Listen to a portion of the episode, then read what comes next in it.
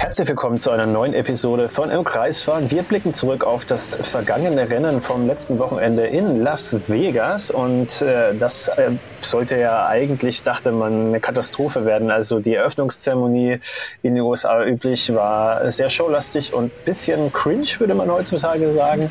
Es gab eine Kontroverse. Ja, es gab eine Kontroverse um den Freitag, wo die Fans eine Sammelklage eingereicht haben. Da sprechen wir auch nochmal drüber. Und es gab eine sehr unfaire Strafe gegen Carlos Sainz. Die werden wir auch nochmal aufdröseln. Aber es gab auch positive Dinge, Dave. Es war nicht alles schlecht, ja. Äh, ab dem Samstag hat dann das Rennwochenende doch Fahrt aufgenommen. Äh, wir hatten ein spannendes Qualifying mit zwei McLaren, die das Feld von hinten aufrollen mussten nach einem, naja, misslungenen Quali. Dafür waren beide Williams in den Top Ten. Dazu noch ein Alfa Romeo, ein Haas. Das war eine sehr gute Ausgangslage für ein hervorragendes Rennen. Das war wirklich spannend. Viele sagen, es war das beste Rennen des Jahres. Ähm, die Zahlen belegen das so ein bisschen. Das war auf jeden Fall das Rennen 2023 mit den meisten Überholmanövern, zumindest bei Trockenheit. Ähm, tja, und am Ende holt sich Max Verstappen dann doch einen Sieg, äh, der neue Rekordzahlen hervorgerufen hat. Sein 18. Saisonerfolg, Nummer 20 für Red Bull. Damit hat äh, Red Bull den Mercedes-Rekord überflügelt von 2016, als der W07 damals 19 Rennen gewonnen hatte. Das äh, und vieles mehr präsentieren wir euch in dieser Episode des Im Kreisfahren Podcast. Wie immer, ich bin Dave, hallo. Ich bin Sebastian und lass uns starten.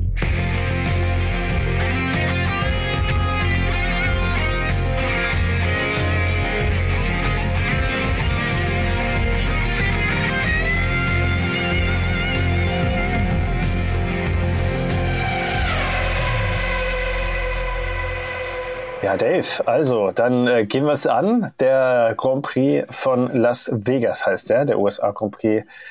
Der ist ja woanders gewesen. Der war in Austin, Jawohl, Texas. In Austin. genau. Miami, Miami hatten wir ja auch schon. Das heißt, es war der dritte und letzte Grand Prix in den USA dieses Jahr. Und wir beginnen vielleicht ja, wir überspringen mal die, die freien Trainings vielleicht oder auch nicht, weil wir müssen es ja fast sagen. Ne? Erstes freies Training. Wir müssen gleich, chronologisch durchgehen, ja. ja. Erstes freies Training gleich, wir hatten es angesprochen kurz im Intro. Strafe für Science, unfaire Strafe für Science, sagen viele. Äh, die Regeln geben es eigentlich her, aber ich finde es trotzdem also ich kann verstehen, warum viele Fans da ungehalten waren. Ich fand es auch alles andere als cool. Aber es mhm. gibt ja auch Gründe, warum es passiert ist, wie es passiert ist. Was war passiert? Carlos Sainz ist über einen Gullideckel gefahren, der sich gelockert hat und äh, den Ferrari von Sainz schwer beschädigt hat. Da musste einiges ausgetauscht werden. Und ja, man müsste jetzt eigentlich denken, hm, ist ja jetzt nicht die Schuld von Ferrari, ist auch nicht Schuld von Sainz, sondern das ist jetzt der Veranstalter, was ja zu allem Überfluss an dem Wochenende auch noch die FIA war, selber, yep. die Formel 1 sozusagen. Äh, dass die dann sozusagen erstmal die Verantwortung übernehmen und dass es vor allem auch keine Strafe gibt, weil Carlos Streins, Sainz, Carlos Streins, ja, Strafe, Strafen Carlos Sainz hat äh, eine Gridstrafe bekommen. Tja, konnten die wenigsten verstehen irgendwie. Ja, äh, entgegen, entgegen deiner Aussage von gerade geben es leider die Regeln eben nicht her, dass man da Gnade walten lässt. Ähm, das meinte ich auch. Also so meinte ich auch. Ja. ja, gut. Ja, genau. Die Rennkommissare saßen einige Stunden tatsächlich über dem Regelbuch, haben alles gewälzt und geguckt, aber es gibt keinen, keinen Spielraum einfach in solchen ja. Fällen, äh, dass man sagen kann, gut, das war jetzt höhere Gewalt, dann sehen wir von einer Strafe ab. Ähm, ist, ist sehr hart, war in diesem Fall wirklich maximal unfair. Tatsächlich ähm, würde man damit aber wahrscheinlich dann auch einen Präzedenzfall schaffen. Das möchte die Formel 1 auch nicht. Äh, wir kennen ja die Formel 1, da werden äh, Extreme grundsätzlich irgendwie dann angepeilt. Und wenn man jetzt weiß, aha, sobald mir die Rennstrecke mein Auto beschädigt, kann ich Teile wechseln, ohne eine Strafe zu kriegen. Das kommt ja dann letztendlich an ne, bei den Teams und dann werden ja. die sehr kreativ, wenn es darum geht, äh, ähnliche Fälle selbst herbeizuführen und sich dann eben ja. auf ein Urteil zu berufen und sagen, hey, höhere Gewalt, damals ist es ja auch durchgegangen. Äh, haarige Geschichte. Es ist nun mal, wie es ist. Ähm, das Rennwochenende von Carlos Sainz war damit leider ziemlich ruiniert. On top hat Ferrari in Cost-Cap-Zeiten dann noch wirklich immense Kosten ähm, ja, aufgeheizt bekommen. Das war schon nicht ohne, ja. Also was muss denn alles repariert werden? Also Unterboden, ich glaube äh, Motor sogar, äh, ne? Motor und, und ähm, genau das entscheidende Teil war der Energiespeicher, also die Batterie. Ja. Das sind ja zwei in der Saison gestattet äh, und das war jetzt dann äh, Nummer drei bei Carlos Sainz. Also man musste den dritten Energiespeicher einbauen. liegt außerhalb des Kontingents und wird einfach ohne jeglichen Spielraum mit einer Rückversetzung um zehn Startplätze bestraft. Bäh. Also nicht mal um fünf, was ja bei manchen Strafen auch der Fall ist, oder um drei, ja. glaube ich, das gibt es ja auch noch, aber in dem Fall tatsächlich zehn. Ja. War schwierig, aber insofern, da können wir jetzt eigentlich fast schon zum äh, Samstag ins Quali springen, haben sie ja. Aber nur fast. Aber nur fast, ja, aber so viel nehme ich jetzt vorweg. Äh, haben sie sich auf 1-2 platziert. Also gut, im Endeffekt ja. ist dann Seins von Platz 12 gestartet wegen der 10-Plätze-Strafe, aber mhm. besser hätte man es fast nicht machen können, außer wenn Seins noch vor Leclerc gekommen wäre, dann wäre er von 11 gestartet. Bisschen. Wir hatten es ja. vorher gesagt, dass Ferrari sehr stark sein würde ja. und so kam es dann auch. Ähm, aber bevor wir wirklich ins Quali springen, würde ich natürlich gerne noch ähm, ja, diese Fangeschichte kurz ansprechen, die dann ja auch noch da gelaufen ist. Ähm, wie gesagt, dieser Unfall von Carlos Sainz oder dieser Zwischenfall hat sich ereignet acht Minuten nachdem das erste freie Training begonnen hatte. Das wurde daraufhin natürlich sofort abgebrochen. Ja. Rote Flagge und äh, ja, hat sich erledigt, ja, bevor, bevor sowas dann wiederholt passiert und noch, noch gefährlicher wird irgendwie, wurde die Strecke einfach gesperrt und es rückte eine Kolonne aus, die dann diese ganzen, ich glaube, das waren nicht mal Gullideckel, das waren so Ventilverschlüsse, ist in Amerika irgendwie anders, keine Ahnung. Auf jeden Fall sehr schwere Metallteile, die da einfach nichts verloren haben äh, in der Luft umherfliegend. Ja, die Strecke musste dann komplett gesperrt werden und ein Trupp hat dann, wie gesagt, all diese Ventile oder Gummideckel, äh, Gullideckel nochmals anders gesichert. Ja, Gummideckel wäre nicht schlecht gewesen, da hätte es nicht so einen riesen Gummideckel. Ja. Freudscher Versprecher, keine Ahnung. ähm, tja, das hat auf jeden Fall dann auch das zweite freie Training äh, noch immens verspätet. Ich glaube um zweieinhalb Stunden insgesamt. Und man hat es dann auch verlängert. So lange hat es eben gedauert. Man hat das äh, zweite Training dann verlängert auf 90 Minuten statt 60, damit die Teams wenigstens ein bisschen mehr Daten sammeln können. Nachdem das erste freie Training ja beinahe komplett, äh, beinahe komplett ins Wasser gefallen ist.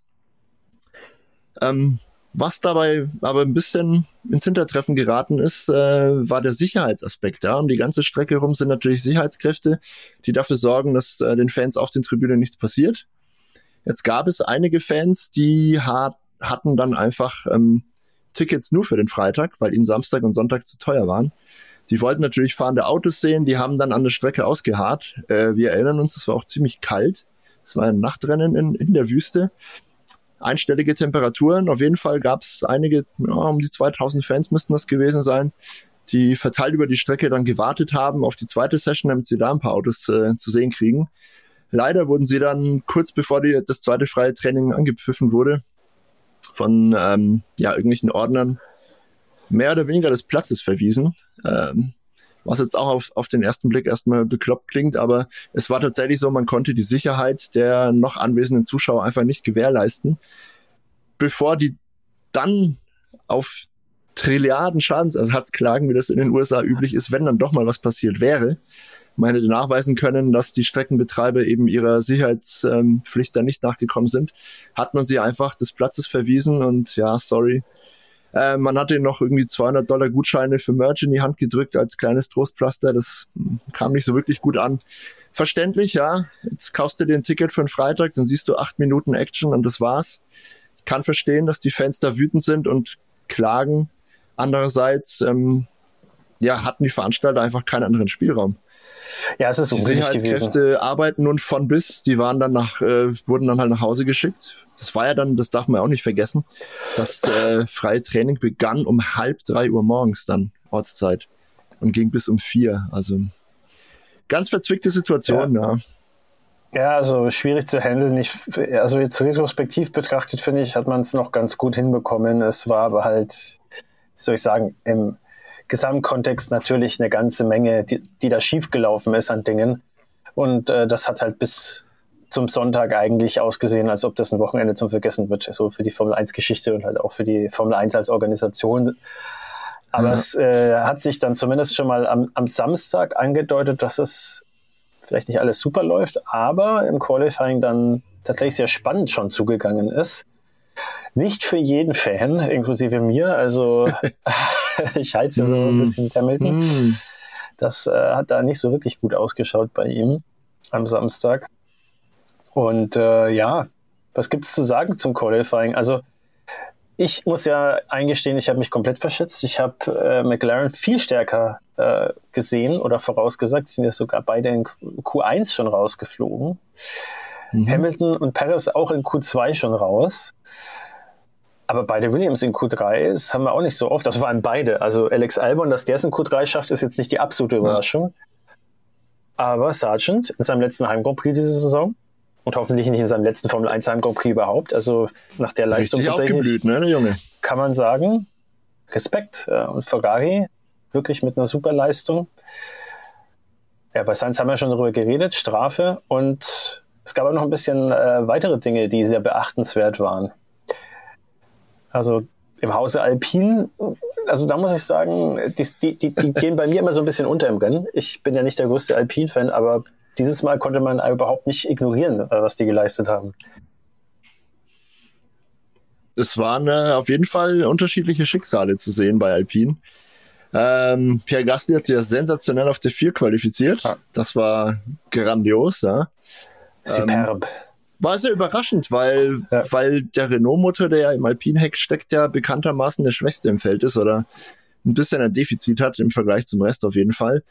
Und mit den ganzen geraden und äh, naja, sehr flachen Heckflügeln, es ist sehr viel Topspeed gefragt und, und sehr lange Vollgas auf der Strecke, dass da ein Alpine so weit äh, nach vorne reinfährt, war nicht ohne, äh, auf jeden Fall.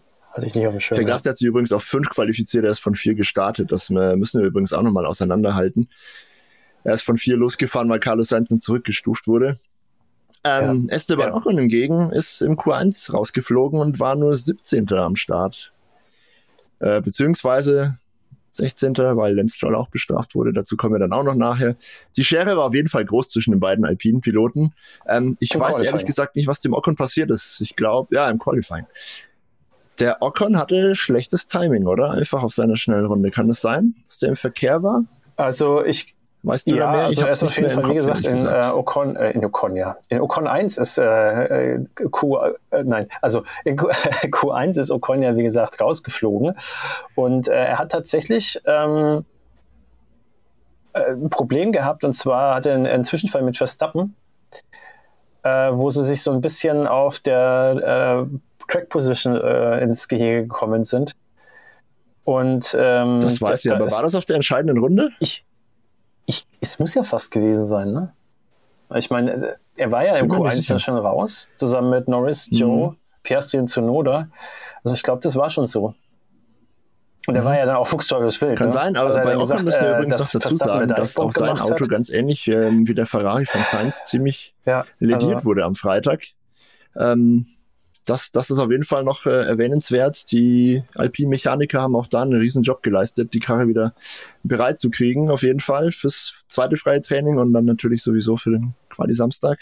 Also er ist auch mit einem Handicap reingegangen, auf jeden Fall. Hat sich ja dann rehabilitiert am Sonntag im Rennen, auf jeden Fall. So viel können wir schon vorausgreifen. Ja. Ja, was gibt's noch ähm, zu sagen? Jetzt zum McLaren können wir noch ein paar Worte verlieren. Die waren nämlich die haben sich im Qualifying sehr unter Wert geschlagen. Die waren nämlich eigentlich deutlich schneller unterwegs eigentlich, als es die Platzierungen hergeben. Ähm, es war nur so, und das ist das, das Schöne an der ganzen Geschichte, einer neuen Strecke, die einfach alle nicht kennen. Es gibt keine Vergleichsdaten, auf die man sich beziehen und berufen kann. Jeder muss so ein bisschen ins Blaue hinein planen. Ähm, und McLaren hat im dritten freien Training rausgefunden, dass es günstig ist, wenn man Reifen aufzieht ähm, und die mehrere Runden lang warm fährt und dann erst auf eine schnelle Runde geht. Ich glaube, da ging's, waren, glaube ich, drei, drei Aufwärmrunden im Spiel irgendwie und dann eine schnelle Runde. Das hat für sie sehr gut funktioniert im zweiten freien Training. Entsprechend wollten sie das im Qualifying auch so machen. Blöd nur, bis dahin hat sich die Strecke ziemlich verändert. Ja, die hat äh, einiges an, an Grip und Gummi äh, dazu bekommen. Durch, durch den Verkehr natürlich, ja, durch den Formel 1 Verkehr. Andere Rennserien waren da ja nicht unterwegs, deswegen war die Strecke generell sehr, sehr rutschig. Ähm, und diese Taktik ist dann doch nicht aufgegangen. Also die meisten anderen haben einfach zwei Reifensätze ähm, verwendet, sich dann kurz vor, vor Ablauf des Q1 einfach noch einen frischen Satz aufgezogen und sich damit deutlich gesteigert. Das haben die McLaren-Ingenieure dann auch gemerkt, aber als sie es gemerkt haben, war es schon zu spät. Also die hätten nicht mehr genug Zeit gehabt, einen frischen Reifensatz aufzuziehen, den warm zu fahren und dann eine schnelle Runde hinzulegen. So kam es eben, dass sich alle verbessern konnten, außer die beiden McLarens. Tja, soviel zu McLaren. Wir hatten Wir hatten äh, noch von äh, Hamilton und Paris gesprochen. Die sind beide in Q, Q2 ausgeschieden. Also bei Paris ist man es ja inzwischen schon gewohnt. Bei Hamilton ist inzwischen, äh, muss man fairerweise sagen, auch keine absolute Seltenheit mehr. Ja, er hat tatsächlich dann auch so einen Funksprung durchgegeben, äh, wo er dann gemeint hat, es war einfach nicht mehr drin. Er konnte nicht schneller fahren. Ganz im Gegensatz zu seinen Teamkollegen. Wir kommen später sicherlich nochmal drauf, dann in Fahrerbewertungen. Ja, also ich glaube, da haben wir jetzt auch schon ziemlich viel äh, gesprochen über die wichtigen Dinge. Ich glaube, was wir noch nicht besprochen haben, ist tatsächlich, dass beide Alphas, also Alpha Romeo und nicht Alpha Tauri, in die Top 10 gekommen sind. Äh, Entschuldigung, nicht beide Alphas, einmal Magnussen und einmal Bottas. Für Bottas hat es mich äh, besonders gefreut. Magnussen ist ja auch jetzt kein Kandidat, der ständig in Q3 äh, anzutreffen ist. Hat aber äh, in der Qualifikation irgendwie äh, besser funktioniert mit ihm, mit dem er ist ja auf dem neuen Auto jetzt unterwegs gewesen, der Hulk auf ja. dem alten. Mhm.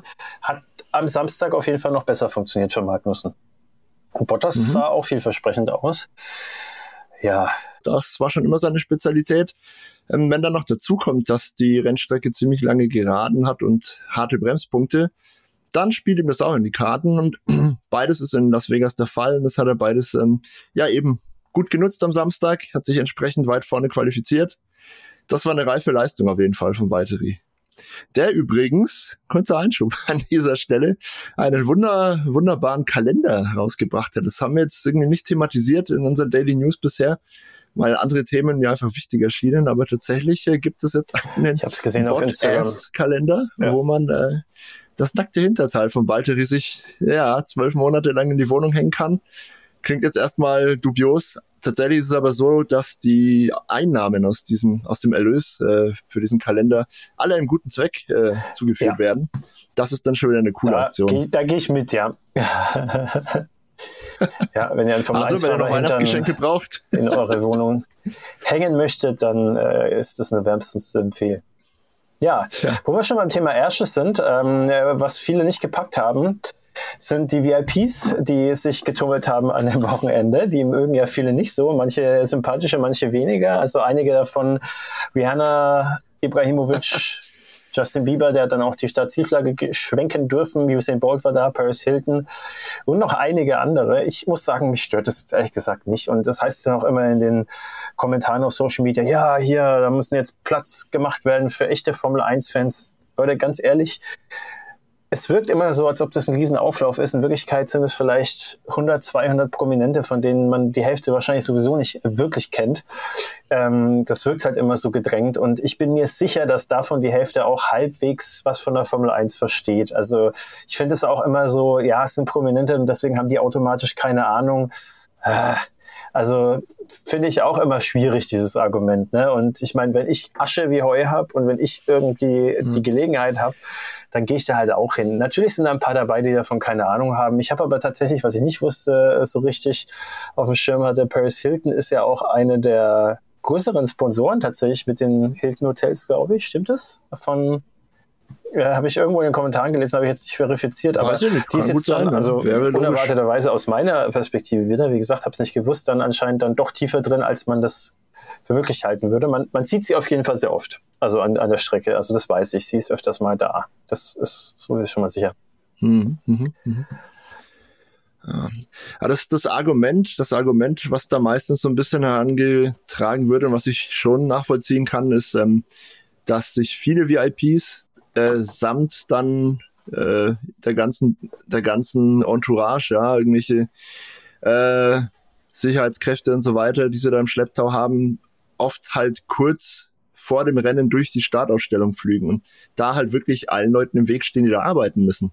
Sprich Mechaniker, Fahrer, Physiotherapeuten, Journalisten, ja, Martin Brundle gerät ja sehr oft mit irgendwelchen VIPs dann ein bisschen aneinander, weil er halt seinen Job machen will und da halt mit seinem Kameramann durch die Startaufstellung geht und irgendwas fürs Fernsehen erzählt und dann stehen da halt äh, irgendwelche Bodybuilder, die ihm da sagen so, nee, nee, Freundchen, hier ist eine ja, ganz also das, wichtige da, Person, da, total da kannst du jetzt gar ja. nicht durch so. Und da gibt's natürlich... Das, ja, da, das ist ein Problem, ja, das, das finde ich schon auch albern wenn man, wenn man als, als VIP zu den Formel 1 Rennen geht, ist doch super, ja. Das, das dient ja auch dem ganzen Spektakel. Das hat eine gewisse Strahlkraft das, ähm, naja, äh, rechtfertigt das ja auch so ein bisschen oder, oder verifiziert das für viele so, ey, das, der Schauspieler, der Sportler, mein Idol. Genau, weil die, muss man, die posten das meistens auf Instagram oder wo immer und dann äh, Leute, genau. die die Formel 1 nicht kennen, genau. denken sich, oh, das sieht ja cool aus, check ich aus und wenn nicht, okay, genau. dann hat man auch nichts verloren. Ja.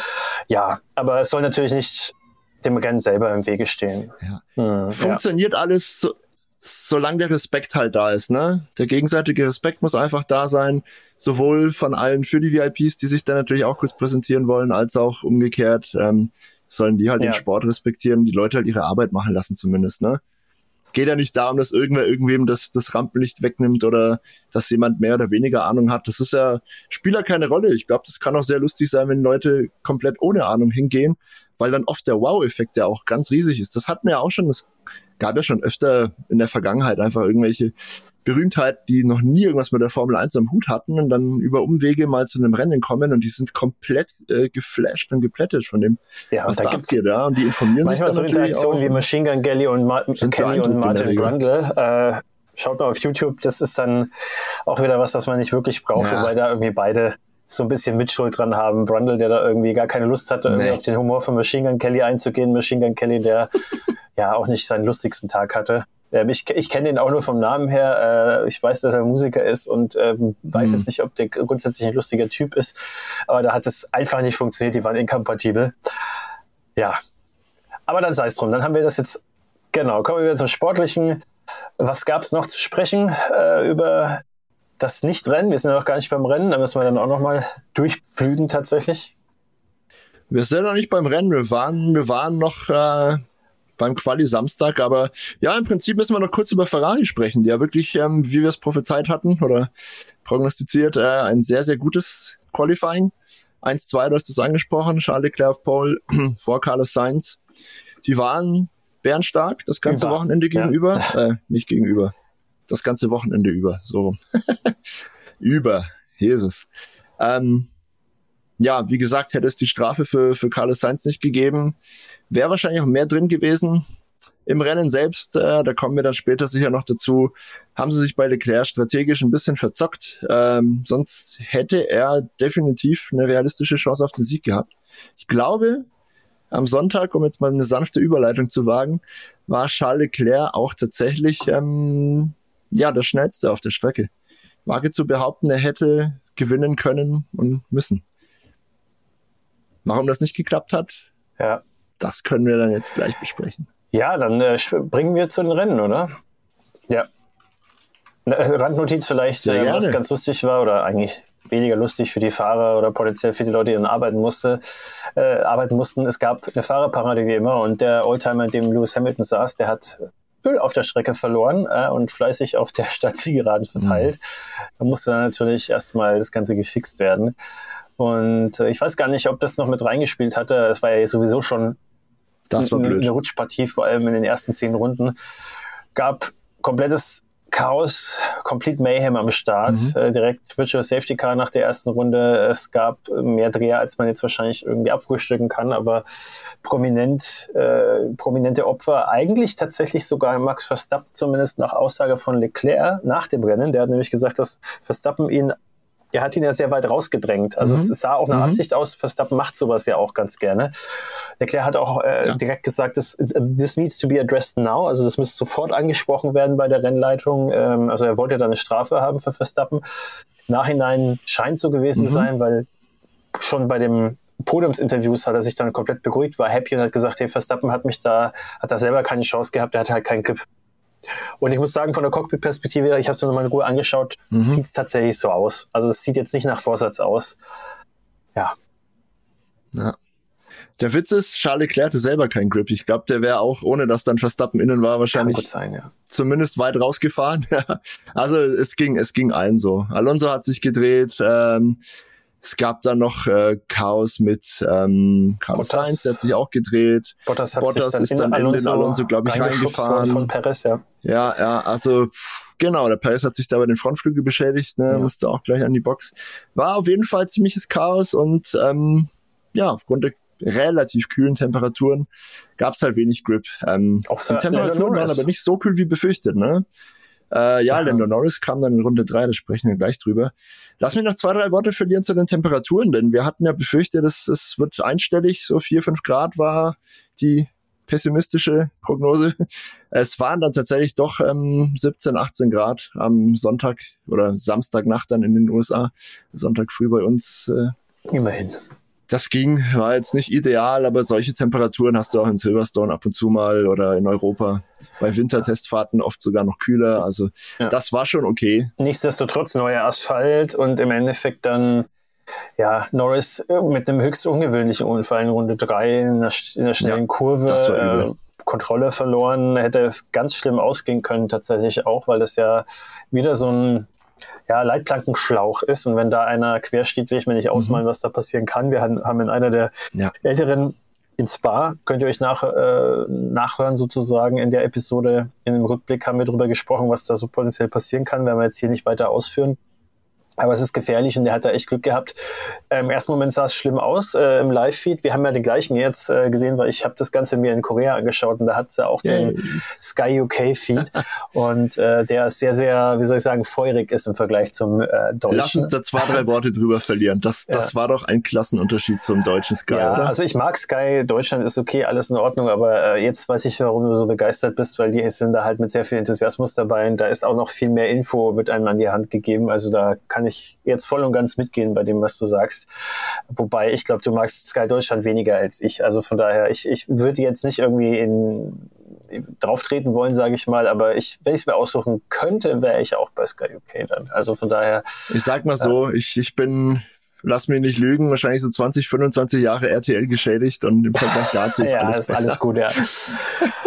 ja, aber äh, zurück zu, zu Norris, äh, der hat ja. dann Safety Car verursacht und äh, ja, also was ist passiert? Also es wurde auch direkt aufgeklärt. Also der Teamchef von McLaren hat dann gesagt, naja, wahrscheinlich waren es halt die rutschigen Bedingungen plus Bodenwelle und da war Norris einfach überrascht oder hat ja. dann einfach nicht richtig reagiert. Er war dann auch der Einzige, den es halt so unglücklich erwischt hat, aber ja, war, hätte er vielleicht vermeiden können. Hauptsache, er ist auf jeden Fall gesund äh, und munter ausgestiegen. Man hat ja im Live-Feed dann gesehen, mhm. so hier Kamera ist so richtig durchgerüttelt worden. Ich dachte mir im ersten Moment, wie er da im Reifenstapel war, Himmels Willen, was ist da jetzt passiert? Äh, hab schon mit dem Schlimmsten gerechnet, aber zum Glück hat er direkt dann durchgefunkt, dass er okay ist und dann hm. auch alles ja, gut. Ja, ja. Auch äh, Alonso wäre auch beinahe abgeflogen äh, an, an der gleichen Stelle. Das war so ein bisschen eine Verkettung unglücklicher Umstände. Es gab ja das Safety Car, somit waren die Reifentemperaturen sofort wieder im Keller bei allen. Ähm, die Autos waren sehr, sehr schwer natürlich noch zu Beginn des Rennens. Das ist ja schon in Runde drei passiert. Ähm, somit hat dann das schwere Auto, was verhältnismäßig super wenig Grip hat, auf der Bodenwelle eben aufgesessen, weil es dann natürlich noch die entscheidenden ein, zwei Millimeter tiefer liegt auf der Straße mit viel Sprit im Tank. Ähm, naja, auf der Bodenwelle aufgesetzt, kein Grip, somit hat er das Auto verloren, hat sofort versucht ähm, gegenzulenken, ja, hat korrigiert. Dadurch hat er alles nur noch schlimmer gemacht, aber natürlich macht man das aus Reflex so und ist dann entsprechend ohne anderes Verschulden in die Leitplanke geraten. Ähm, zum Glück ist es aber so, dass die Auslaufzonen an den neuralgischen Punkten in Las Vegas tatsächlich sehr äh, üppig sind. Also da haben sie wirklich gute ja, Arbeit das geleistet, sehr gut gemacht. zugeben. Für einen Straßenkurs wirklich hervorragend und das hat mit Sicherheit dazu beigetragen, dass da nichts Schlimmeres passiert ist. Also auch die Ausfälle konnten problemlos rausfahren, war ganz kurz nur gelbe Flagge und direkt wieder grün. Das war schon super. Ja. Also, ich glaube, Zunoda war einer davon, genau. Ich würde mhm. tatsächlich sagen, wir ähm, so, so zwei, drei Sachen müssen wir noch besprechen vom Rennen. Vieles können wir aber auch in die Fahrerbewertungen reinschieben. Was wir auf jeden Fall äh, sozusagen thematisieren müssen, waren äh, Kontakt zwischen Verstappen und Russell, denn der hat nämlich in der Runde 26 zu Safety Car geführt, weil da ist so ein bisschen mhm. was von Verstappens Auto vor allem dann auf der Strecke geblieben und Russell hat sich eine 5-Sekunden-Strafe, auf die gehen wir dann in den Fahrerwertungen ein, eingefangen. Ja, das war natürlich dann auch so eine mitentscheidende Szene und ich glaube, dass Verstappen tatsächlich sogar kurioserweise ein bisschen davon profitiert hat. Also zumindest viel hat es ihm nicht geschadet, sagen wir mal so. Ja, das war eine kuriose Szene. Also es war so ein bisschen wie auch die ersten Vermutungen dann direkt äh, am Boxenfunk durchgegeben wurden. Der Russell hat ihn einfach nicht gesehen. Der, der Max Verstappen hat sich da angeschlichen und war im toten Winkel. George Russell hat einfach ganz regulär eingelenkt in die Linkskurve und plötzlich ist dann ein anderes Auto. Pff, ja, es konnte niemand so richtig was dafür, war schon ein Rennunfall, blöd gelaufen. Das war auch keine Divebomb, also das war schon okay im Rahmen, finde ich. Nein, nein, nein. Ja. War, war ein legitimes Manöver vom Verstappen, er war einfach schneller. Ähm, ja, die Rennkommissare haben wirklich, äh, wie gesagt, dann dem George Russell trotzdem eine 5-Sekunden-Strafe gegeben.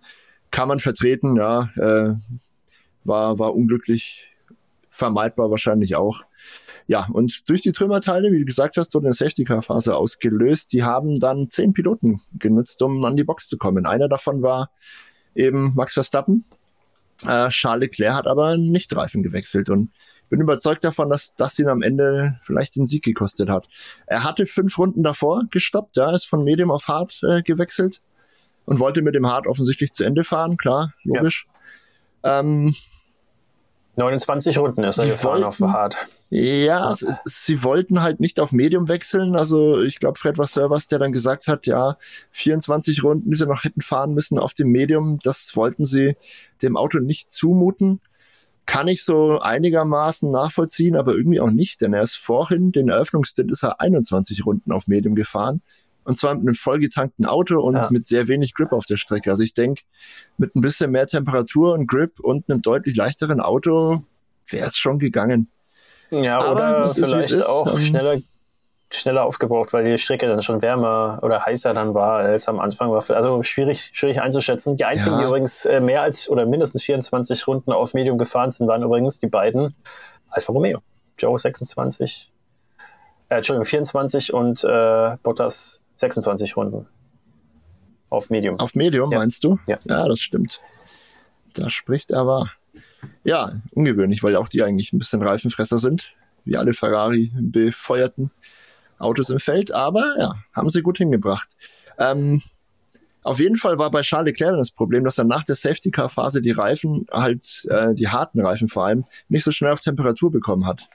Das hat ihn eine Menge Zeit gekostet und äh, vielleicht eben auch die Siegchance. Sie haben mal auf Track Position gesetzt. Klar, Stadtkurs ist natürlich auch ein legitimes Argument. Hat in dem Fall einfach nicht funktioniert und Max Verstappen hat sich dann trotzdem den Sieg geholt trotz der ganzen Katastrophe eigentlich, die ja. widerfahren sind. Ne? Er hat eine 5-Sekunden-Strafe bekommen. Ihm sind eigentlich sehr früh die Reifen eingegangen. Er war nach 16 Runden schon an der Box, äh, um von Medium auf Hard zu wechseln, wenn ich das richtig im Kopf habe. Und der hatte den sehr ungewöhnlich auf jeden Fall, weil ja, der Red Bull ist eigentlich ein Reifenflüsterer eher. Dann eben gab es den Kontakt mit George Russell, der hatte ein beschädigtes Auto. Und trotzdem gewinnt dieser Teufelskerl einfach äh, dennoch. Bin gespannt, was du ihm was später geben Was muss denn passieren, um Max Verstappen irgendwie vom Siegen abzuhalten? Ja, erstmal die Saison 2024, glaube ich, muss passieren. Äh, Im letzten Jahr werden wir da, glaube ich, auch nichts Neues erleben, aber da kommen wir noch dazu. Äh.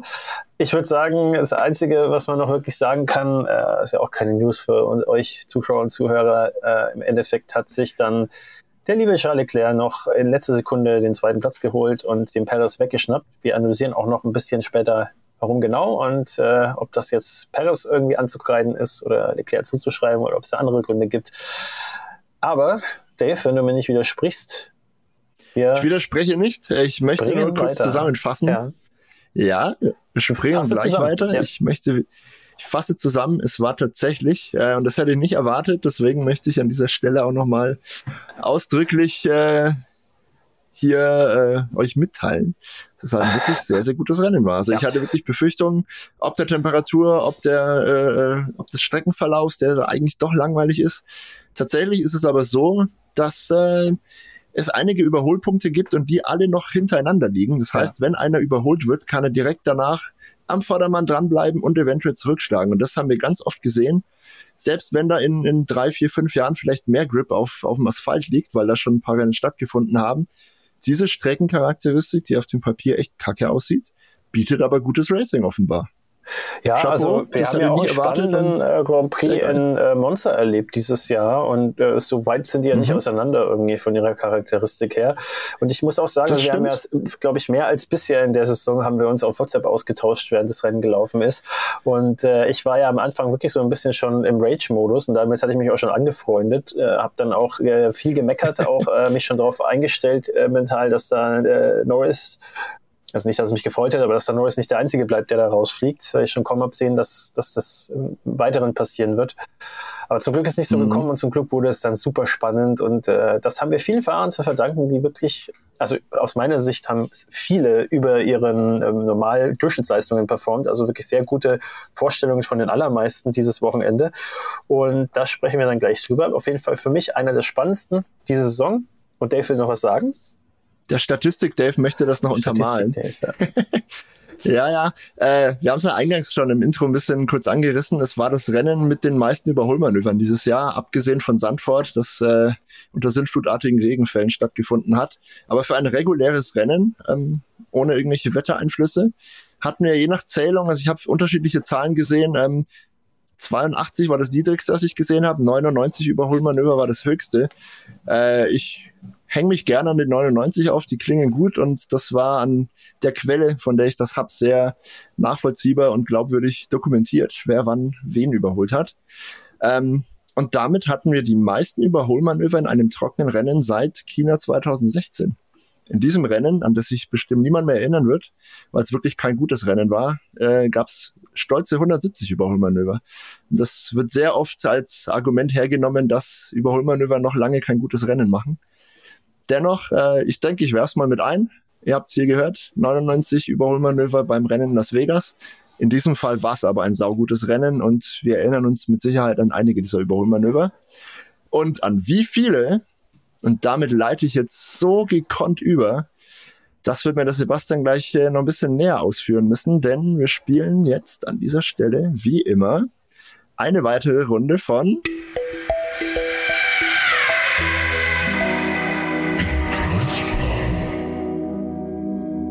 So, wir sind im, im Kreis-Fragen-Modus und ich kann den Dave nicht mehr überholen, aber noch gleich ziehen. Dazu muss ich jetzt aber richtig antworten und Dave falsch.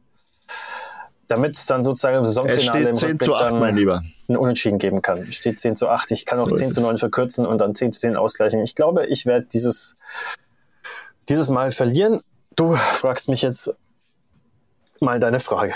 Dann schauen, ob ich. Ich frage dich jetzt was. Und äh, die Überleitung ist deshalb so gut, weil meine Frage auch was mit Überholmanövern zu tun hat. Die Frage ist tatsächlich schwer, das sage ich von weg, aber um das es dennoch Leute. machbar zu machen, ja. Um es machbar zu machen, machen wir, spielen wir es diesmal so ein bisschen wie, wie Wer wird Millionär? Du kriegst äh, oh. vier Namen von mir genannt und darfst dich dann für einen entscheiden. Das reduziert äh, oder steigert deine Chancen von 1 zu 20 auf 1 zu 4. So viel möchte ich schon mal sagen. Das ist fair, ja. Folgendes. Die Frage lautet, das Rennen in Las Vegas bot jede Menge Überholmanöver. 99 an der Zahl, wie ich gerade schon ausgeführt habe welcher Pilot hat dazu am meisten beigetragen? Also welcher Pilot hat die meisten Überholmanöver im Rennen produziert? Das wüsstest du jetzt wahrscheinlich nicht. Ich gebe es zu, ich hätte es auch nicht gewusst.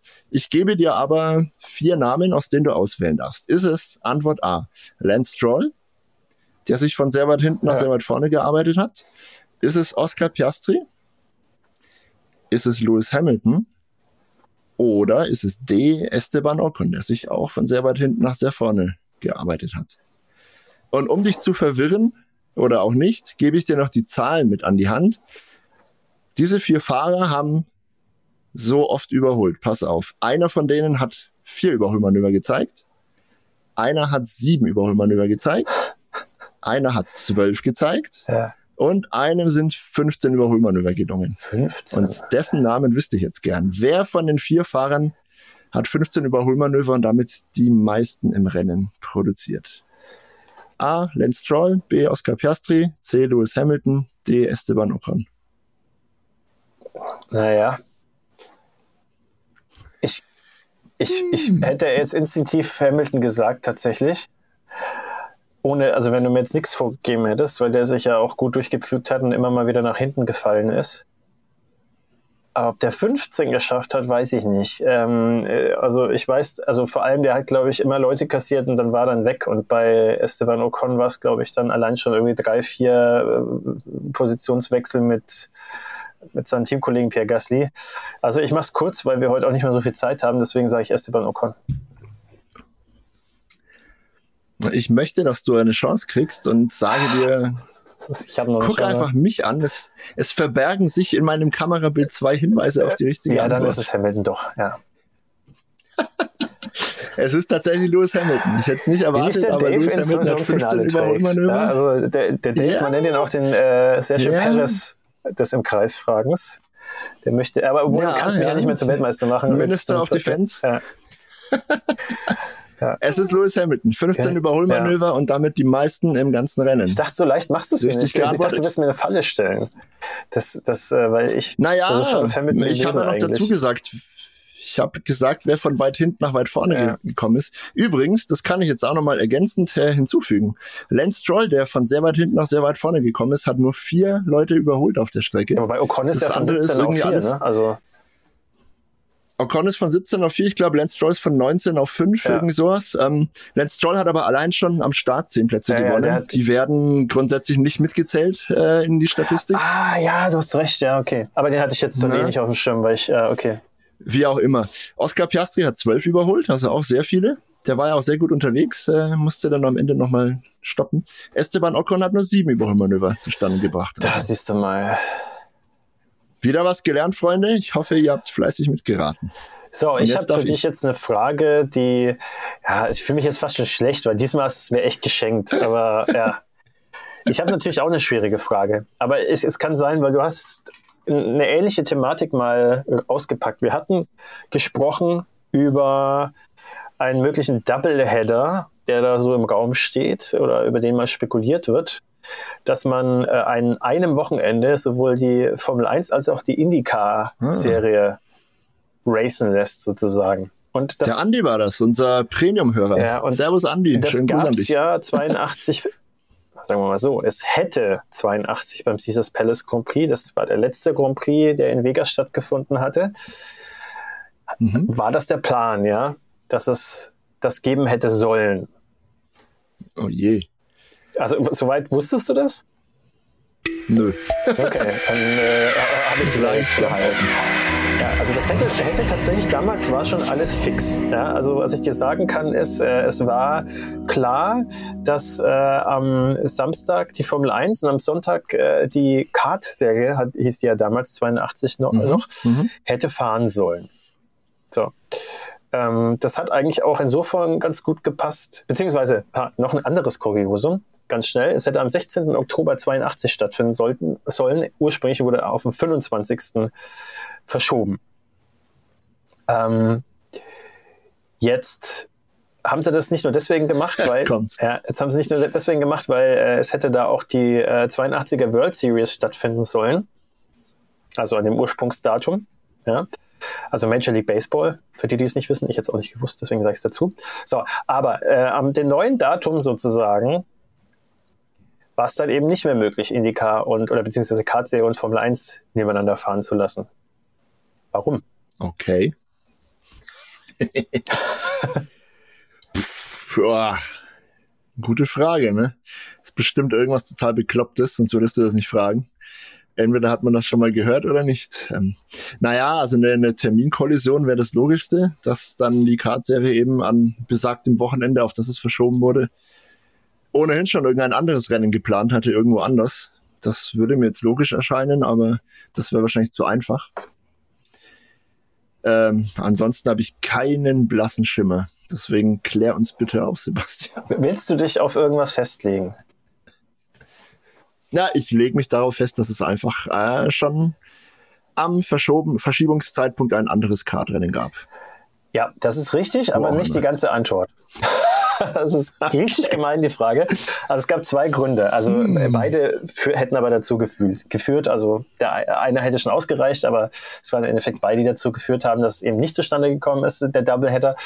Und zwar äh, einerseits ist da der Michigan International Speedway, äh, das Rennen dort, äh, schon gescheduled gewesen, also äh, im Kalender aufgenommen gewesen. Das war Nummer eins und Nummer zwei war, dass die FISA, also war damals die ausgegliederte Fédération Internationale du Sport Automobil oder wie sie heißt, ja, habe ich richtig gesagt sogar, mhm. wurde später wieder in die FIA eingegliedert, hat darauf bestanden, dass es eine Regel, dass eine Regel eingeführt wird, äh, die es verbietet, zwei offene, wie sagt man denn, Open Wheel Series, also Formelserien einfach, ne? Äh, ja, mit ja. mit äh, Motoren über zwei Liter am, auf der gleichen Strecke an einem, am selben Wochenende stattfinden können. So, und das waren die ah, zwei ja, Gründe. Ja. Exklusivität und so. Ja, ja habe ich nicht gewusst. Ich gebe es gibt auch alle, keinen Punkt. Alle schlauer, weil ich gemein bin und nicht so wie der Dave. Und ja.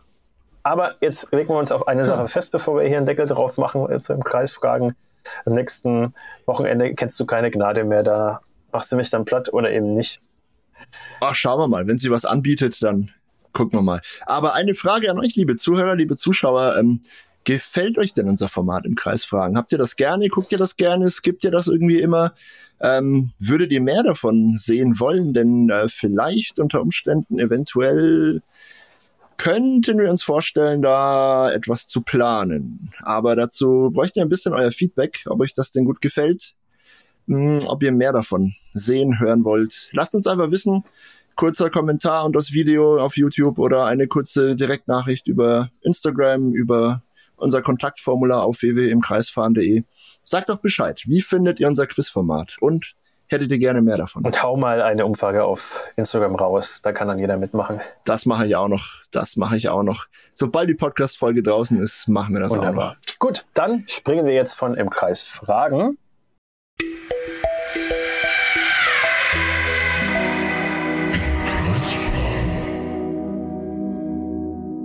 zu den Fahrerbewertungen. Unserem nächsten Punkt, die Fahrerbewertung. Natürlich. Ja, so sieht's aus und ihr kennt das Spiel, fleißige Zuhörer und Zuschauer.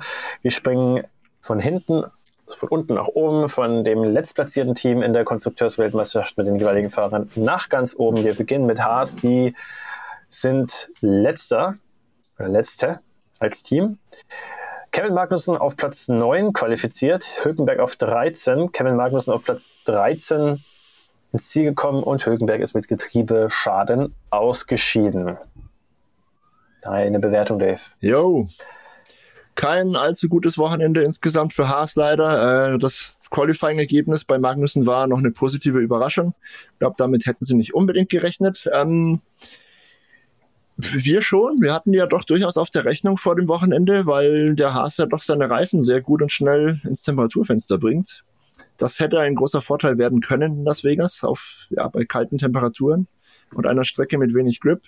Irgendwann haben sie es nicht ganz umgesetzt bekommen. Ich dachte, wenn sich ein Magnussen auf 9 qualifiziert, dann steht ein Hülkenberg vielleicht auf 5 oder so. Äh, dem war nicht so. Und im Rennen ging es dann auch nur nach hinten, beziehungsweise für den Hulk eben ganz raus. Getriebeschaden pff, blöd gelaufen, kann er natürlich nichts dafür. Und Kevin Magnussen wurde nur 13., obwohl es dann ja doch noch zwei Ausfälle gab insgesamt. Also de facto war er schon fast am Ende des Feldes. Es bleibt halt die Krux des Haas. Im Rennen geht es einfach nur nach hinten. Auch da ähm, bin mir gar nicht sicher, ob die Reifen der ausschlaggebende Punkt waren. Ähm, der Kevin Magnussen hat eine Strategie gefahren, wie zum Beispiel der Sieger Verstappen beinahe identisch sogar. Magnussen ist zwei Runden früher an die Box gekommen, von Medium auf Hard gewechselt und dann auch in der Safety-Car-Phase noch einen harten Satz aufgezogen. An den Reifen kann es vielleicht gar nicht gelegen haben dieses Mal. Da hat das Tempo einfach gefehlt. In ihrem Larum, wir bewerten ja hier die Leistung der Piloten. Ich gebe Kevin Magnussen für seine doch ansprechende Leistung insgesamt ähm, aus der Hüfte geschossen bin heute streng. Ich gebe ihm sieben Punkte. Das Qualifying-Ergebnis war super. Das war echt in Ordnung. Im Rennen konnte er nichts ausrichten. Äh, ja, war, war okay. Also überdurchschnittlich gut. Finde ich in Ordnung. Nico Hülkenberg gebe ich fünf Punkte. Denn er kann eigentlich mehr, gerade im Qualifying. Da hätte ich mehr erwartet von ihm. Und im Rennen war er bis zum äh, Getriebeschaden auch so semi gut unterwegs. Also war, glaube ich, nie ernsthafter Kandidat für Punkte oder sah nie so wirklich gut aus ähm, für ihn. Schade, blöd gelaufen, aber ja, sei es wie es sei. Kevin Magnussen sieben, Nico Hülkenberg fünf Punkte von meiner Seite streng. Was sagst du? Also ich mach's ja. kurz, äh, du hast ja schon eigentlich alles gesagt. Nur mit dir nicht. Kevin, Nur mit dir bin ich gnädig. Sehr gnädig, ja. ja, ich gebe Kevin Magnussen tatsächlich, äh, ja, schauen wir mal ganz kurz. Also Qualifying hat er super gemacht. Da kann man sich ja wirklich nicht beschweren eigentlich. Platz 9, was willst du eigentlich mehr machen in einem Haas? Weil er hat ja auch immer Sonntag. wieder, ja, ja, aber 13, ne? Und wir wollen ja mal festhalten, es sind 17 Autos ins Ziel gekommen. Also. Geht schon. Geht schon. 7 ist doch für geht schon ganz gut. Oder wie bei uns in Franken sagt, passt, passt schon. ja. Ich gebe 9 von 10. Fränkische da musst du, musst jetzt nicht mitgehen, aber ich gebe 9 von 10. 9, 9 von 10, 10, ja. Und im Halt gebe ich tatsächlich Alles 4 klar. von 10, weil ich zwar nicht hundertprozentig drinstecke, aber er, du hast gesagt, er kann es viel besser. Da hat er nicht so viel davon gezeigt. Hängt wahrscheinlich auch damit zusammen, meiner Meinung nach, dass er halt wieder zur alten Ausbruchsstufe vom HSC ist. Mhm. Entschuldigung. Kann sein, aber ja. Da ist er ja auch mitverantwortlich für diese Entscheidung. Und äh, wenn die eben nicht gezündet Klar. hat, dann ist es halt, wie es ist. Also auf jeden Fall weit unter dem, was er kann und äh, ist relativ deutlich geschlagen worden, in dem Fall von seinem Teamkollegen. Wir springen ein Team weiter und landen bei Alfa Romeo, Joe Guanyu, 18. in der Quali, zehn Plätze hinter Walter Bottas, seinem Teamkollegen. Und im Grand Prix waren sie dann näher beieinander. Guanyu auf der 15, Bottas auf der 17, ist hinter seinen chinesischen Teamkollegen zurückgefallen, aber natürlich nicht zuletzt deswegen, weil er am Start halt diesen Incident hatte, wo der Perez, der aber seinerseits auch nichts dafür konnte, ihn in den Alonso reingeschubst hat. Was sagst ja, du zu den beiden? Ja, ja. ja Walter Bottas ähm, kämpft so ein bisschen dieses Jahr mit Charles Leclerc um den Titel Pechvogel des Jahres, habe ich das Gefühl. Immer wenn es im Qualifying mal gut läuft, wir erinnern uns auch an Ungarn, da waren ja beide Alfa Romeo im Q3 sehr, sehr vorne, sehr weit vorne dabei gab einen riesen Startunfall, zack, bei dem Eimer. So ist es jetzt dem Bottas auch ergangen. Ähm, ohne eigenes Verschulden wurde da ein bisschen in einen Schlamassel reingezogen. Sein Auto war danach ziemlich beschädigt. Ich ähm, glaube, der Unterboden hat wieder gelitten. Es gab auf jeden Fall äh, deutliche Reduktion an Abtrieb. Somit konnte er sein, sein gutes Tempo aus dem Qualifying kein bisschen umsetzen. Ist dann halt wirklich letzter geworden, muss man ja sagen, im Rennen. Ja, finstere Geschichte. Tut mir sehr leid für ihn natürlich ich hoffe, die, der, der äh, riesige Erfolg äh, seines äh, Kalenders kann das wieder aufwiegen. Ja. ähm, gibt dem Walter Bottas trotzdem auch sieben Punkte, weil er nichts dafür konnte. Er hat sich die Seele aus dem Leib gefahren ja. und er hat einen Alpha im Qualifying wieder einen Platz gestellt, wo er eigentlich nichts zu suchen hat. Das rechne ich ihm sehr hoch an. Wie gesagt, sieben Punkte für Bottas. Äh, Jean Guarny war tatsächlich naja, nicht weit weg vom Totalausfall dieses Wochenende. Ähm, weiß nicht, woran es bei ihm lag, ja, ob, ob, sie sich mit dem Setup verzettelt haben oder ob er grundsätzlich mit der Strecke nicht zurechtkam. Ähm, ich kenne die Hintergründe nicht genau, aber die Platzierungen sprechen eine deutliche Sprache. Glaube auch bei der Recherche zu, zu diesem Überholthema vorhin habe ich gesehen, dass Jean Guarny im Rennen der Pilot ist, der am öftesten überholt wurde. Jetzt auch kein, kein ruhmreicher Titel es war auf jeden Fall der Wurm drin bei ihm an diesem Wochenende. Er kann das eigentlich auch besser. Äh, deshalb gebe ich dem Chinesen nur drei Punkte. Hm, okay. Las Vegas. Und du?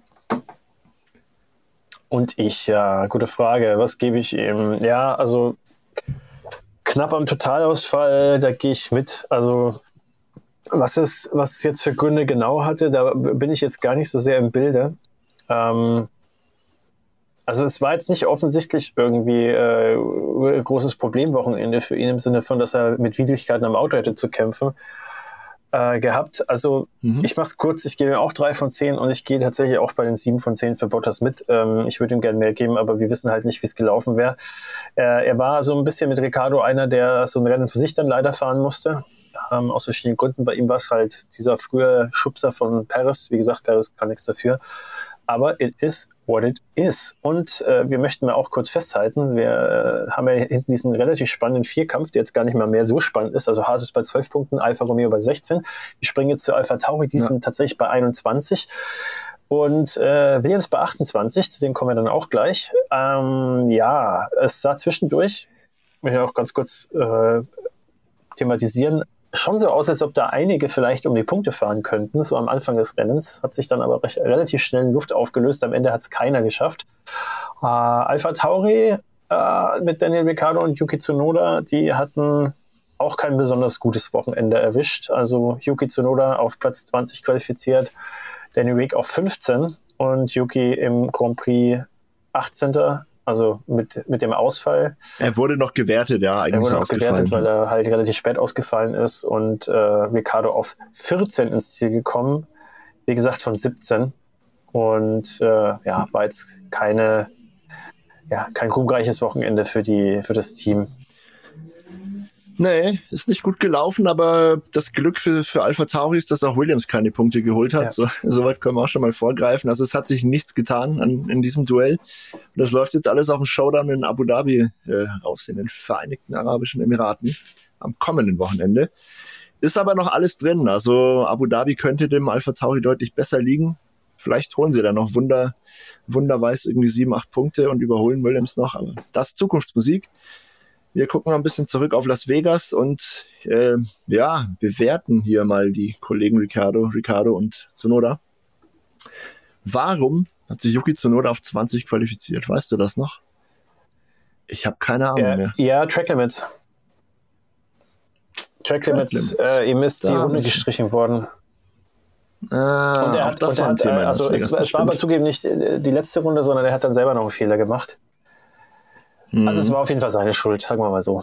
Ähm, ja. ja. Und da kann ich schlecht, dann auch gleich schlecht, sagen, schlecht, äh, ist dann halt auch ihm anzukreiden. Dementsprechend wirkt sich das natürlich dann stärker aus seiner Bewertung aus, auch bei mir. Darum frage ich. Ja. Darum frage ich. ich hatte es wirklich nicht mehr im Kopf. Das Qualifying liegt gefühlt, lass mich nicht lügen, drei schlaflose Nächte zurück. Also, Leute, wenn ihr Kinder habt, wisst ihr Bescheid. Es ist echt schwierig ja. zur Zeit. Uh, anyway. Viel mehr wenn ich gegangen. Danny Rick auf 15 gewesen, aber halt schon eine ganze Ecke besser. Also zumindest mal zwar auch ausgeschieden ja. in Q1, aber mit weniger wehenden Fahnen sozusagen. Mit weniger Schande. Ja, mit weniger Schande, ja. Mit, mit, mit wehenderen Fahnen, so sagen wir mal. Ja, genau. ja, ja. ja. Ja, trotzdem, also die Strecke kam, kam den Alpha Tauri irgendwie nicht entgegen und die Piloten haben es beide auch wirklich nicht rausgerissen. Ähm, ich mach's kurz und bündig. Ich gebe beiden vier Punkte. Aus unterschiedlichen Gründen. Danny Rick war im Quali ein bisschen stärker. Bis zu seinem Ausfall war Yuki Tsunoda im Rennen noch, naja, einigermaßen bei der Musik, glaube ich. Trotzdem war nichts Berühmtes an diesem Wochenende. Da muss in Abu Dhabi mehr kommen. Von mir gibt es für beide vier Punkte. Ja, schwierig. Also ich gebe äh, Tsunoda tatsächlich für, ich gebe sogar nur drei Punkte. Aus den gleichen Gründen aber, werte für, aus meiner Sicht aber halt das Qualifying da ein bisschen strenger sozusagen. Mhm. Und äh, bei Danny Ricciardo muss ich jetzt gerade noch mal ganz kurz mehr vergegenwärtigen, was da eigentlich los war am Anfang des Rennens.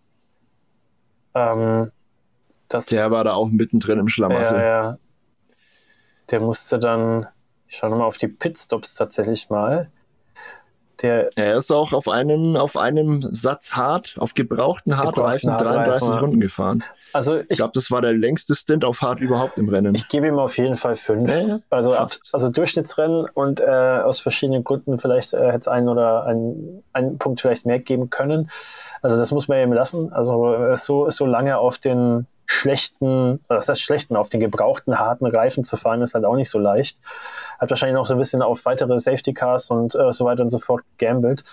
Äh, ja, war ja dann zwischendrin auch der Fall, aber dann hat er das auch nicht mehr genutzt tatsächlich. Also dieser, diese Russell Safety Car Phase, die, äh, da ist er dann auch nicht reingekommen. Von daher mhm. mh, gebe ich ihm auf jeden Fall mehr, wie gesagt. Also fünf von zehn für Ricardo, weil es einfach ein, ja, weder, weder Glanz noch Gloria noch irgendwie Schande für ihn war. Und damit springen wir ein Team weiter, und zwar zu Williams. Und äh, die haben eigentlich vielversprechend ausgeschaut in der Quali. Sechs für Albon, sieben für Sargent und im Grand Prix zwölf für Albon. Damit war er der Beste von den vier Hinterbank der Teams sozusagen, von den Fahrern. Und mhm. Sargent auf 16. Nicht so weit weg von seinem Teamkollegen, auch äh, in seinem, wir haben es ja schon besprochen, letzten Heim Grand Prix für diese Saison wirklich mit einer soliden Leistung und äh, ich, sagen wir mal so, ja. er war direkt dran an Joe, also hat dann noch gekämpft um Platz 15 eigentlich. Und äh, der war seinerseits nicht so weit weg von Danny Rick und äh, von Kevin Magnussen, wobei man dann im Nachhinein fast schon sagen muss, Danny Rick hat dann schon recht viel draus gemacht, ne, so gesehen. Also schlecht war es nicht. Ich bleibe zwar bei 5 von 10, aber das muss man hier auch nochmal erwähnen. Was sagst du zu den beiden Williams? Ja, die beiden Williams sind die einzigen Piloten, die noch länger auf harten Reifen gefahren sind, ähm, als der Kollege Danny Rick, über den wir gerade gesprochen haben. Sie hatten allerdings neue harte Reifen und sind damit 34 respektive 35 Runden bei Logan Sargent durchgefahren. haben also ganz klar von vornherein auf ein Einstopprennen gesetzt und haben auch die zweite Safety-Car-Phase nicht genutzt, um nochmal Reifen aufzuschnappen. Könnte ein Fehler gewesen sein. Auch die mussten dann eben nach der Safety-Car-Phase ihre gebrauchten, in, an, zu dem Zeitpunkt gebrauchten harten Reifen erst wieder auf Temperatur kriegen.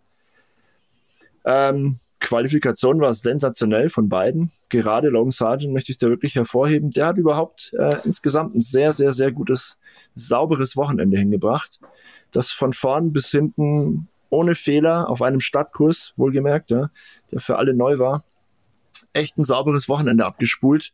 Das möchte ich hier auch belohnen ja, und gebe Logan Sargent an dieser Stelle gerne acht Punkte.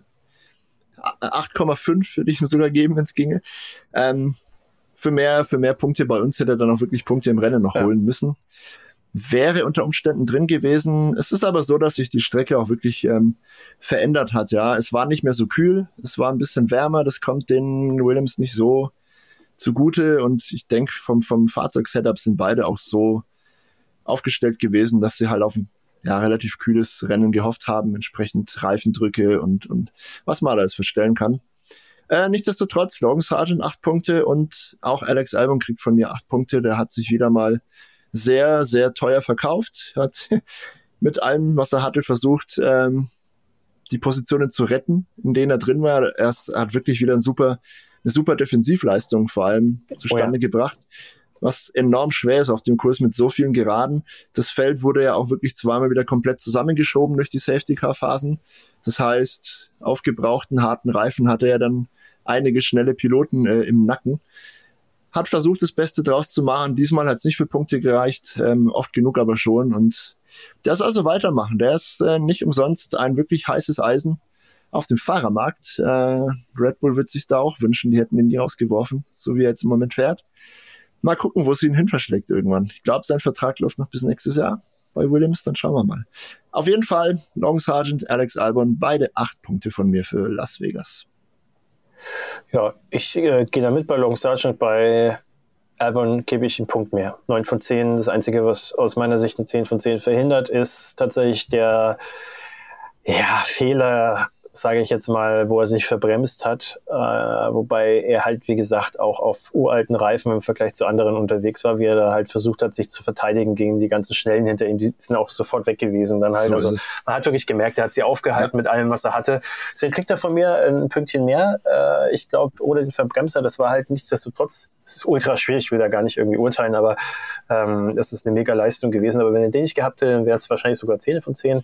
Äh, es ist sowas, nichtsdestotrotz halt ein Fehler und äh, der hat ihm dann vielleicht, ich weiß es nicht, aber vielleicht dann doch noch die ein oder andere Position dann gekostet, weil mhm. wir kennen ihn, er kann sich gut verteidigen und bis dahin hat er es wirklich super gemacht. Aber auch er ist ja ne, kein, keine, keine Maschine oder kann da halt jetzt auch nicht das Material besser machen, von daher mehr war wahrscheinlich drin.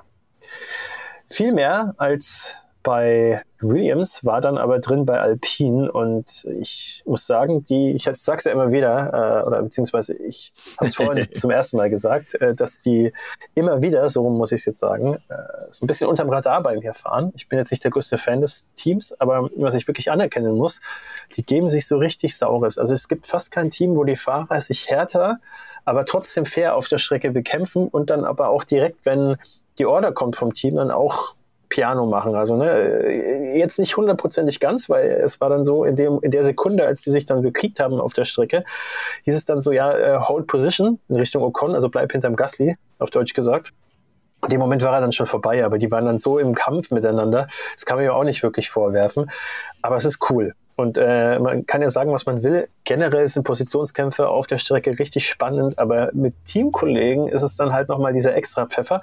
Und da wird jetzt so der Schuh dann auch komplett mhm. raus, den ich dann aufmachen will.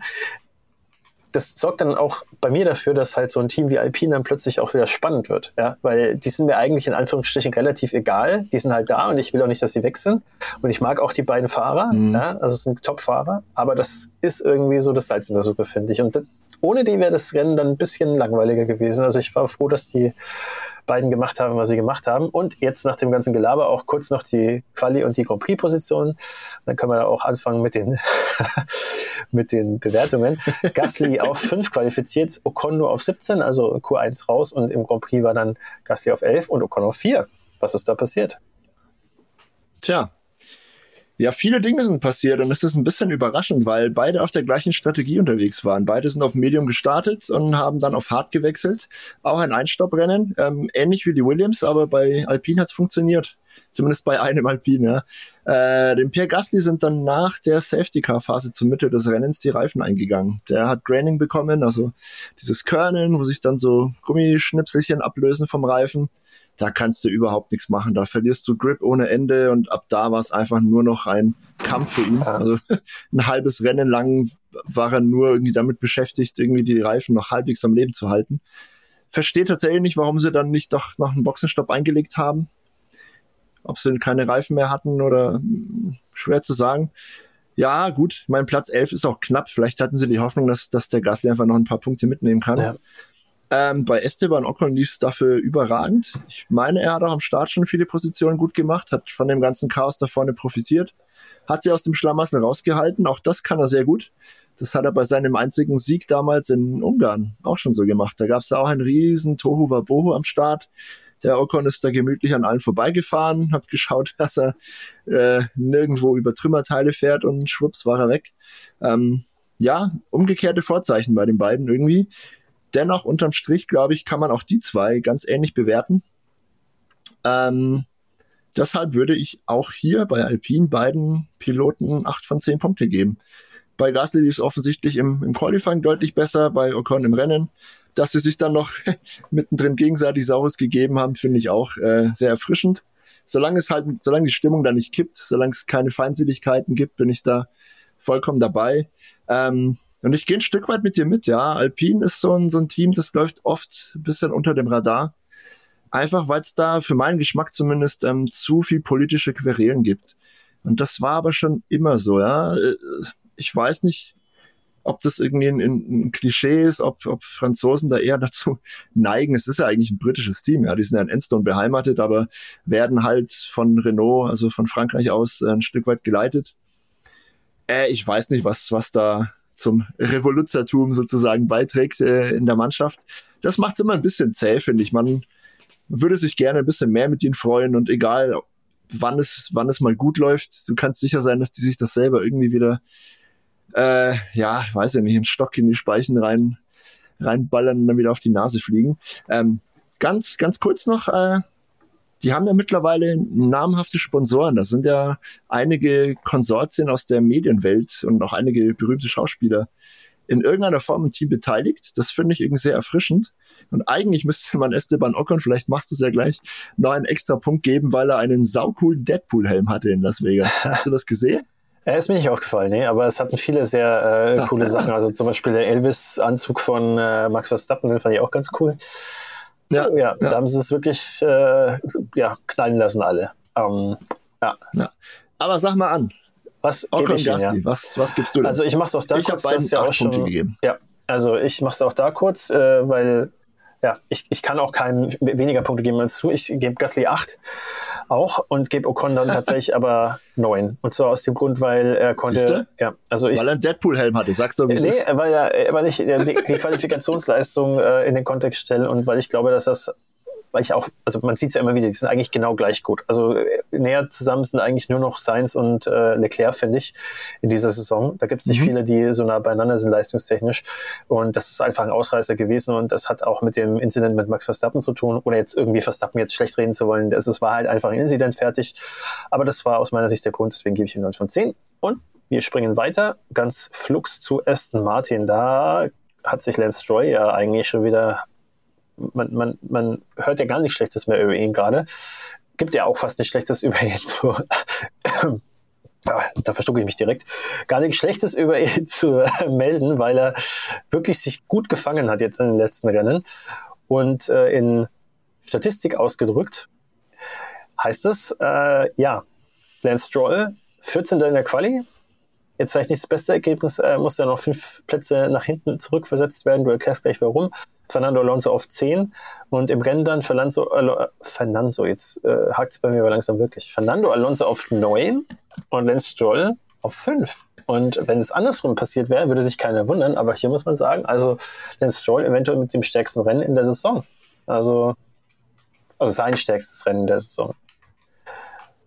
Wie Zwei Sachen du's? dazu. Äh, verzeiht ja. bitte dem, dem, Sebastian jeden Versprecher. Der Sebastian ist tatsächlich gerade auf am anderen Ende der Welt in Hongkong.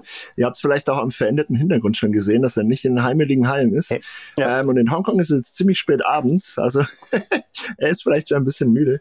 Und die zweite Sache, die ich sagen möchte, es ist Platz 5 in der Konstrukteurswertung Aston Martin und traditionell switchen wir und du darfst die erste Bewertung Ah, abgeben. ja, stimmt. Deswegen höre ich dir jetzt gleich wieder vorher. aufmerksam zu. Yes. Ah, da war ich jetzt aber nicht darauf vorbereitet. Ja, also gut. Also ich mache es insofern relativ Siehst kurz. Magst du noch kurz sagen, warum Lance Stroll nach hinten versetzt wurde? Äh, er hat eine gelbe Flagge missachtet, glaube ich, im, im, im, Qualifying. Da war irgendwas ähm, ärgerlicher, kleiner, dummer Fehler. War nichts Großes, aber er wurde halt dafür bestraft. Ja. Also ich gebe 9 von 10. war auch ohne die, die Versetzung. Ja, ja. ich gebe 9 von 10, vor allem wegen dem Rennen. Um es kurz zu machen, mhm. ich gebe Lass mir, lass mir noch kurz Bedenkzeit bei äh, Fernando Alonso. Der hat ja das Duell so gesehen verloren, aber das muss man auch so ein bisschen im Kontext sehen. Ich schaue gerade, wer da alles vor ihm gelandet ist. Hat sich am Start gedreht? Hat sich am Start gedreht, genau. Der war wahrscheinlich sogar noch weiter vorne gekommen. Also man will sich es gar nicht ausmalen. Ja, also eigentlich eine spitze Recovery. Ich schaue hier gerade auch nochmal drauf. Ne? Also Alonso ja auf, auf Platz 9 gelandet ähm, mit 25,9 Sekunden Rückstand auf Verstappen. Und äh, mhm. Äh, insgesamt mit fünf, nicht mal fünf Sekunden Rückstand auf äh, Lance Stroll tatsächlich. Also dem muss ich eigentlich auch die gleiche Punktzahl geben. Auch wenn jetzt die, wenn man, wenn man sich jetzt vielleicht wundern mag, aber er kriegt jetzt für mich die Punktzahl, die er für seine, die er sozusagen dann am Ende in der, in der Fahrerwertung dann als Position hat jetzt in dem Rennen. Also auch neun. Beide neun von zehn tatsächlich. Wundert mich selber jetzt gerade ein bisschen, aber stehe ich zu jetzt. Was sagst du?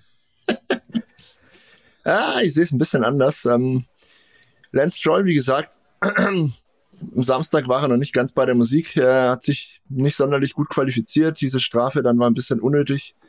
Da sah es noch nach keinem guten Wochenende aus für ihn. Aber das Rennen war sensationell. Obwohl er nur vier Fahrer überholt hat auf der Strecke, wie wir vorhin schon erläutert haben, äh, hat er sich trotzdem dann einfach mal ganz weit nach vorne geschlichen. Und ja, ist auf, der Platz, auch auf Platz 5 gelandet, was ein Top-Ergebnis ist. War definitiv das beste Rennen des Kanaders in, äh, in diesem Jahr und ja, pünktlich zum Ende der Saison kommt er doch wieder ein bisschen in Schwung und aus den Negativschlagzeilen. Das freut mich sehr. Zeugt auch davon, dass er ja wirklich äh, motiviert ist und Bock hat, Formel 1 zu fahren. Wir hatten äh, im Laufe der Saison noch viele andere Medien schon mehr oder weniger berechtigte Zweifel daran, ne? mit wie viel Elan der da wirklich dabei ist oder ob da eher Papa Stroll im Hintergrund sagt, du fährst Formel 1, Junge. Aber mit ein bisschen Leichtigkeit äh, läuft es dann auch wieder besser und dann hat er auch mehr Spaß und liefert ab. Also er kann das schon. Es bleibt halt, wie es immer war bei Lance Stroll, er muss das halt mal konservieren und über eine Saison hinwegbringen. Trotzdem gebe ich ihm tatsächlich auch neun Punkte. Das war eine super Leistung im Rennen. Den Samstag verzeihe ich ihm da gerne an dieser Stelle. Bei Fernando Alonso war es ein bisschen kritischer und naja, das Niveau, das Alonso normalerweise aufruft, das kennen wir. Und in Las Vegas na, war er da schon schlechter unterwegs, das muss man offen sagen. Wie gesagt, der Dreher in der ersten Runde geht voll auf seine Kappe, hat er auch selbst zugegeben. Er ist dann direkt nach Runde 1 auch äh, an die Box gekommen, musste da auch erstmal ein bisschen ähm, glaub, eine Nase wechseln lassen oder sich auf jeden Fall einen Reifen geholt, ist dann mehr oder weniger auf hart-hart durchgefahren bis zum Ende des Rennens auf gebrauchten Hartreifen. Die wurden dann natürlich auch äh, hinten raus immer schlechter. Ja, war keine Riesenleistung. Ich gebe Alonso daher immer noch gute sieben Punkte. Er hat auch Punkte geholt für Aston Martin. Das darf man nicht vergessen. Und Alonso ist auch an dem schlechten Tag immer noch ein hervorragender Formel 1 Pilot. Deswegen sieben von zehn für Alonso, neun von zehn für Stroll von mir. Und damit ab zu McLaren, oder? Die sind elf Punkte vor Aston Martin in der Konstrukteursweltmeisterschaft. Und da wird es noch spannend. Da wird es noch spannend, ja. Auch die davor sind noch äh, zu erreichen. Na, ist nicht mehr zu erreichen. Äh, ich äh, wollte schon irgendwie, aber Ferrari kämpft noch mit Mercedes, so rum ist es. Genau. Also, genau. wie sieht's aus? Äh, wir haben bei McLaren einmal Oscar Piastri, der hat sich auf 19 qualifiziert und Lando Norris auf 16, beide in Q1 rausgeflogen und im Rennen ist dann Piastri auf 10 gelandet und Norris hatte ja den Unfall. So, jetzt muss ich gleich direkt ran. Norris, ja, also ich, auch wenn es wahrscheinlich so ein bisschen an, wie soll ich sagen, an, an McLaren an sich lag, weil ja beide im Q1 rausgeflogen sind.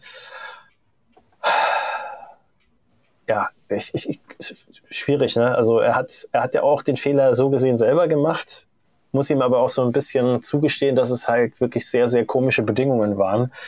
Ich gebe trotzdem drei von zehn bloß. Ähm, schlechter würde ich es ihm jetzt auch nicht irgendwie auslegen, aber es war auch überhaupt nicht gut und äh, es hat er sich schon auch ein Stück weit, muss man leider sagen, ein bisschen zumindest selbst zuzuschreiben, ähm, wobei das jetzt fies klingt. Also es, sagen wir so, es ist, ist erst der einzige gewesen, dem es passiert ist. Ich will jetzt auch nicht sagen, dass es 100% sein Fehler war. Wie gesagt, die Strecke ganz schwierig gewesen. Ja, trotzdem geschenktes Wochenende 3 von 10 für Lando und Piastri hat es wirklich gut gemacht im Rennen. Sich neun Plätze nach vorne gekämpft, nach der bescheidenen Qualifikation hat wirklich gut ausgesehen. Ich schaue jetzt auch da nochmal ganz kurz drauf, äh, wie dann die Zeitabstände eigentlich waren. Und dann sehen wir, dass er vier Sekunden hinter Alonso war. Also da ist nach vorne nichts gegangen. Nach hinten waren es dann auch nochmal fünf Sekunden fast auf Pierre Gasly. Also viel mehr war dann auch nicht drin.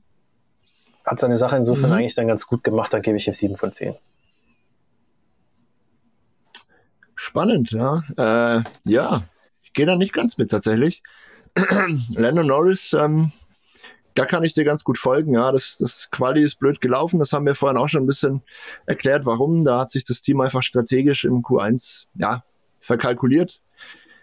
Es hätte einfach zwei Reifensätze gebraucht, dann hätte es mit Sicherheit geklappt. Das Tempo im McLaren war auf jeden Fall drin dieses Wochenende. Äh, ja, der Unfall im Rennen ist auch, ja, höhere Gewalt ist dazu viel gesagt natürlich, aber blöd gelaufen. Mhm. Er hat versucht, den Unfall zu verhindern. Geht natürlich nicht bei der Geschwindigkeit unter den Bedingungen. Ähm, ich bin ein bisschen gnädiger. Ich gebe ihm immerhin noch vier Punkte. Das, was er gezeigt hat an sich, war dann schon okay. Ja, wie gesagt, für das Fiasko im Quali konnte er nichts, für den Unfall auch so ein bisschen. Trotzdem ein bisschen unterdurchschnittlich. Normalerweise gehen wir da ja von mangelndem Datensatz aus und verteilen immer unsere mir nichts, dir nichts, fünf Punkte. Ich gebe ihm vier Punkte, weil, wie gesagt, Quali war so lala. Im Rennen haben wir nichts von ihm gesehen, das kann man nicht bewerten. Ähm, Oscar Piastri gebe ich tatsächlich neun von zehn Punkten. Der Kollege hat sich nämlich äh, ganz ähnlich wie Lance Stroll super rehabilitiert im Rennen. Wie wir vorhin gehört haben, er hat die zweitmeisten Überholmanöver gezeigt im ganzen Grand Prix. Er hat richtig aufgedreht, auf jeden Fall. Ähm, und war bis zum Ende auf Rang 4 eigentlich, musste dann aber doch nochmal die Box und Reifen wechseln, denn er war bis zu diesem Zeitpunkt auf äh, zwei Reifensätzen hart unterwegs. Regeln besagen ja, dass man zwei unterschiedliche Reifensätze verwendet haben muss im Grand Prix. Um dem Reglement der Genüge zu tun, kam er sieben Runden vor Schluss nochmal rein und sich Mediums geholt. Klar, McLaren hat dann noch auf ein spätes Safety Car spekuliert. Klar. Wäre das gekommen, dann hätte er wahrscheinlich seinen Platz vorne behalten können konnte halt nicht. Äh, immerhin hat es zu Rang 10 und der schnellsten Runde noch gereicht. Also zwei Pünktchen Richtig. für ihn. Und eine wirklich Top-Leistung. Also da kann man nichts sagen. Schwankt jetzt hinten raus in der Saison ein bisschen bei ihm, aber unterm Strich kann man immer noch sagen, er fährt eine der beeindruckendsten Rookie-Saisons seit langer, langer Zeit. Und ich korrigiere hier mit meiner, weil ich das auch nicht mehr auf dem Schirm hatte mit dem späten Boxenstopp, der natürlich auch ein bisschen die schnellste Rennrunde erklärt, aber korrigiert tatsächlich jetzt auch nochmal auf 9 von 10. Denn du hast völlig recht mit deiner Argumentationslinie. So, dann sind wir bei Ferrari wie angekommen. Wie immer. Natürlich, wie immer. wie immer. Da sind wir bei Ferrari angekommen. Ähm, ja, da hat dann Carlos Sainz, äh, haben wir auch schon gesprochen, drüber, äh, ja, im, in der Startaufstellung nur auf Platz 12 geschafft, aber er hat ja sich auf zwei qualifiziert. Direkt hinter Charles Leclerc, der die Pole Position sich gekrallt hat. Charles Leclerc auf Platz 2 dann auch ins Ziel gekommen mit dem spektakulären Last Second fast schon Überholmanöver gegen äh, Sergio Perez und Carlos Sainz auf Platz 6 ins Ziel gekommen. So. Und jetzt muss ich natürlich auch wieder direkt ran. Ich mache es so. einfach. Charles Leclerc auf jeden Fall eine 10 von 10. Da gibt es überhaupt nichts dran zu rütteln. Wer die Pole Position hat und dann auch noch hinter Max Verstappen dann als erster ins Ziel kommt sozusagen, der hat die 10 von 10 sich redlich verdient, vor allem nach so tollen Überholmanövern. Und er hat sich da auch mit Max Verstappen ja auch das ein oder andere Mal richtig schön duelliert auf der Strecke. Man merkt, der ist eigentlich bereit, sich mal eine Weltmeisterschaft oder zumindest mal bis ganz zum Schluss um eine Weltmeisterschaft mitzufahren, wenn das Auto endlich mal mitmachen würde. Ich hoffe, dass es nächstes Jahr soweit sein wird. Und bei Carlos Sainz ist es ganz ähnlich. Der ist ja eigentlich immer sehr nah dran und wer von Platz 12 auf Platz 6 vorfährt, Und es wird ja dann auch immer schwieriger äh, nach vorne hin, sage ich mal, weil äh, da werden ja dann auf den vorderen Plätzen wird es dann natürlich auch schwieriger weiter zu überholen. Also so ein Lewis Hamilton, da kommen wir später auch noch drauf, der ist ja dann gelandet auf Platz äh, 7, also praktisch hinter Sainz ähm, und hat da mehr Plätze gut gemacht, aber alle, die davor gelandet sind, inklusive Sainz in dem Fall, ist natürlich auch nochmal schwieriger irgendwie zu packen. Also deswegen geht es ja dann auch irgendwann nicht so leicht nach, weiter nach vorne. Deswegen, hm. also würde ich ihm eigentlich auch 9 von, äh, also 10 von 10 ja für Leclerc, aber 9 von 10 für Carlos Sainz, weil das hat er nicht in der Hand gehabt. Das war super unfair. 10 von 10 ist jetzt ein bisschen sehr viel Spekulation, aber ich fand, es hat er super gemacht. Hm, Spekulatius. Ja. Noch ist nicht Weihnachten. Ich bin schon wieder mal. Nee, du hast dabei vollkommen recht. Ähm, ich gehe da weitestgehend mit. Also Charles Leclerc war tip-top unterwegs dieses Wochenende. Ich habe es vorhin schon erwähnt, für mich war er eigentlich der schnellste äh, am Sonntag auch im Rennen, nicht nur im Qualifying am Samstag. Er hat drei Überholmanöver im Rennen gegen Red Bull vollbracht. Das muss man sich auch einmal geben. Er hat Max Verstappen überholt, er hat Sergio Perez überholt. Äh, ich glaube, das hat überhaupt noch niemand geschafft in diesem in diesem Jahr. Beide Red Bull zu überholen und einen dann sogar zweimal. Also wirklich tipptopp. Ich denke, wenn das Rennen noch ein paar Runden länger gewesen wäre, hätte er vielleicht noch angreifen können, ganz vorne. Aber auch mit Rang 2 war er, glaube ich, ganz zufrieden. Er war ein bisschen hin und her gerissen nach dem Rennen, hat sich sehr gefreut. Hat ihm unheimlich viel Spaß gemacht, vor allem wie auch den meisten anderen Fahrern. Also nach dem Rennen war sogar Max Verstappen voll des Lobes. Das äh, kommen wir sicher gleich noch zu sprechen. Also für die Fahrer war es ein Top Grand Prix. Es hat richtig Spaß gemacht. Darüber hat sich Charles Leclerc sehr gefreut. Ich denke, er freut sich auch, wenn er von mir 10 von 10 Punkten kriegt. Die hat er sich definitiv verdient. Äh, bei Carlos Sainz, ja, hm, ich schwanke noch zwischen 8 und 9. Äh, ich glaube, ich gebe ihm auch die 9 dafür, einfach wie er mit diesem, ja, mit dieser dämlichen, unfairen Strafe umgegangen ist und mit diesem Schock, ja, der, der wurde ja am Freitag wirklich ähm, urplötzlich angegriffen, schon regelrecht von diesem Ventil, äh, von dieser Ventilabdeckung. Und ich weiß nicht, ob es stimmt, ich habe es jetzt auch nicht verifiziert, aber ich habe irgendwo gelesen, dass er für einige Sekunden seine Beine nicht spüren konnte. Yeah. Der Schlag muss so heftig ja. gewesen sein von unten, dass es ihm wirklich das Rückenmark irgendwie zusammengequetscht hat. Wie gesagt, äh, unbestätigt, auch, jetzt weiß ich nicht, ich habe es irgendwann mal aufgeschnappt. Ja, saugefährlich, überhaupt keine Frage. Ähm, er war stinksauer, natürlich, auf, ja, wegen der ganzen Umstände, wegen der Strafe. Er hat auch das ganze Wochenende gesagt, ja, seine Stimmung ist wirklich schlecht. Er versucht sich zusammenzureißen und sich nichts anmerken zu lassen.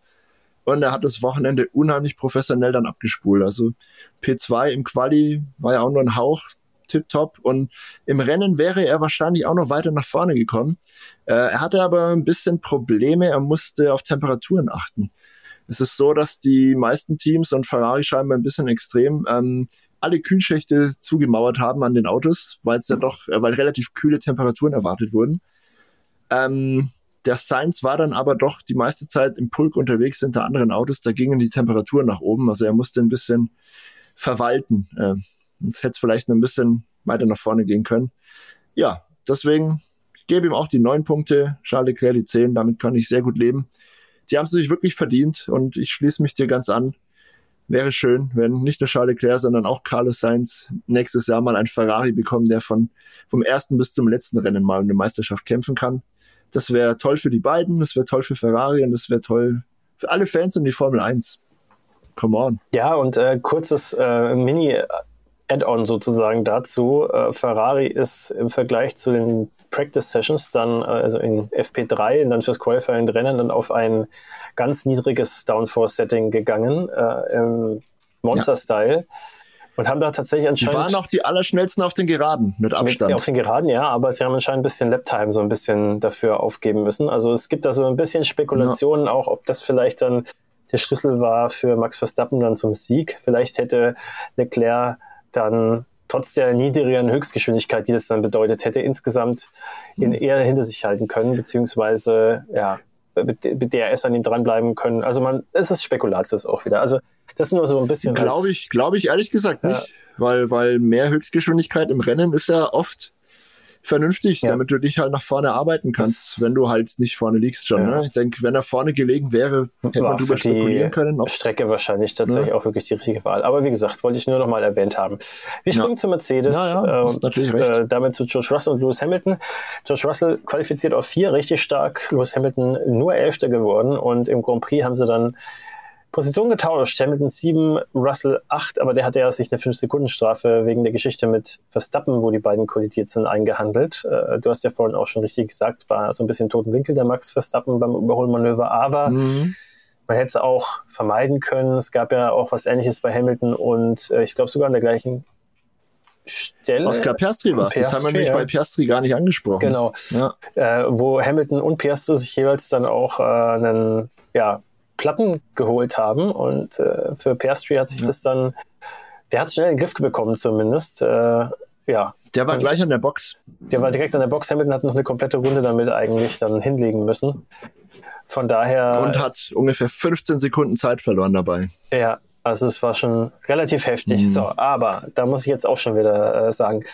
Also ich würde George Russell wie in vielen Rennen in dieser Saison gerne ein bisschen mehr geben. Man hat sich eigentlich verdient, aber er ist halt der Mann, der, also letztes Jahr war er Mr. Consistency, dieses Jahr ist er auch Mr. Consistency, was die Strafen angeht.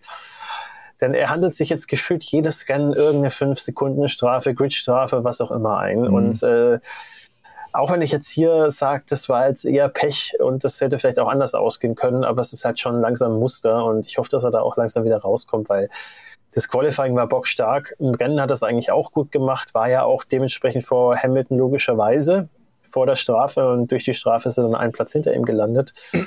Ich würde ihm gern 9 von 10 geben, ich würde ihm auch gern 8 von 10 geben, aber ich glaube, ich gebe ihm 7,5 und runter auf 7 ab.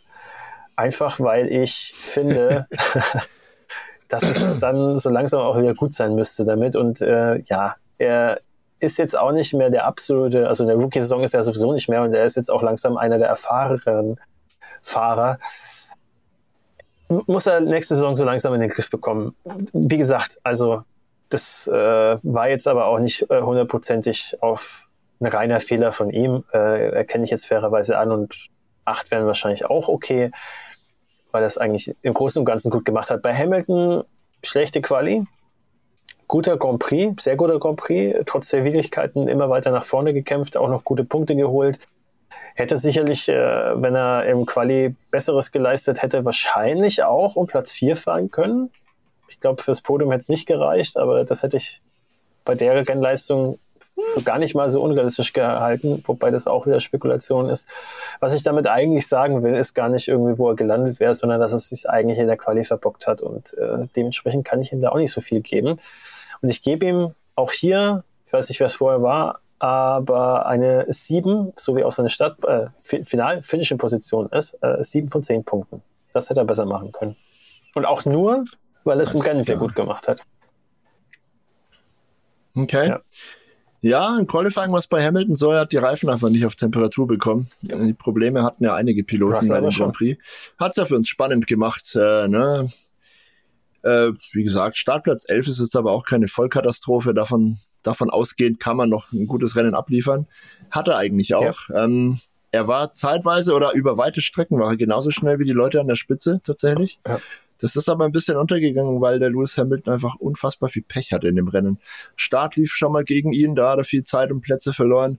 Dann dieser, dieser Exkurs eben mit Oscar Piastri und der extra Runde auf, auf einem Halbplattenreifen wo er ewig Zeit verloren hat. Das lief gegen ihn. Dann war das Timing vom zweiten Safety Car einfach auch komplett bekloppt. Ja, ist auf den, oh, er ist glaube ich nicht mal zehn Runden auf seinen Mediums gefahren und musste schon wieder umsatteln auf harte Reifen. Hat alles nicht, äh, ja, in seine Richtung gespielt so. Trotzdem ist ein siebter Platz dann noch eine wirklich annehmbare Leistung. Äh, dafür möchte ich ihm gerne acht Punkte geben. George Russell ist auch, ja, ist auch ein Contender auf den Titel Pechvogel des Jahres. Irgendwie immer, immer wenn irgendwo irgendwas ist, dann ist der Russell nicht weit. Tip-top Leistung im Qualifying, das hat er hervorragend gemacht tatsächlich. Hat sich, ja, auf vier qualifiziert ist dann als Dritter gestartet, weil Sainz eben zurückgestuft wurde, ne? Ja. Das war super. Und er lag dann, er hatte den, den vierten Platz dann von Oscar Piastri geerbt im Rennen Aufgrund der dämlichen Strafe ist er dann noch auf 8 zurückgefallen. Also eigentlich war er trotzdem super ja. unterwegs, hat, hat auch, war in Podiumsnähe, sagen wir es mal so. Auch wenn die drei da vorne schon eine Klasse besser waren an diesem Tag, das muss man sagen.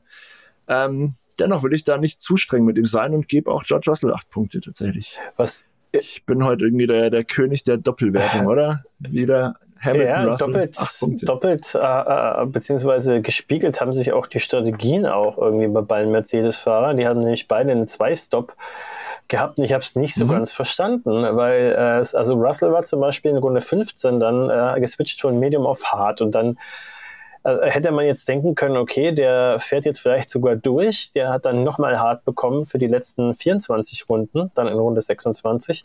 Und bei Hamilton war es so, der ist in Runde 17 reingegangen, hat auf Medium gewechselt, da hätte man eigentlich auch denken können, äh, jetzt. Das war aber der Reifenschaden? Das war der Reifenschaden, genau.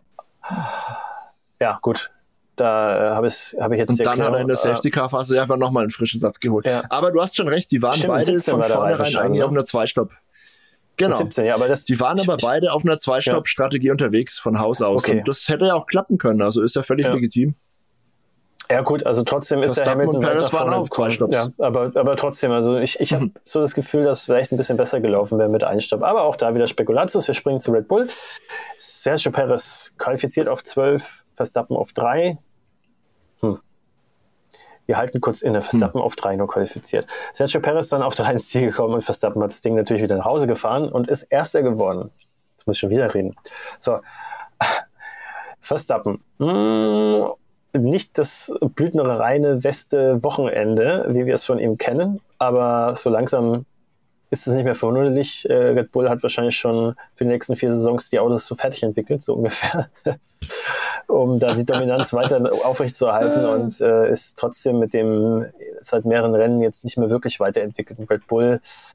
Trotzdem das Maß aller Dinge, auch dieses Mal, zumindest in Kombination mit Verstappen und äh, auch ein sehr starkes Ferrari-Duo mit einem durchaus konkurrenzfähigen Auto hat ihn nicht wirklich über 50 Runden attackieren können, zumindest nicht dauerhaft, weil er dann am Ende ja auch wieder ein paar Sekündchen vor Leclerc war. Der hat sich dann eher mit Perez aufgehalten.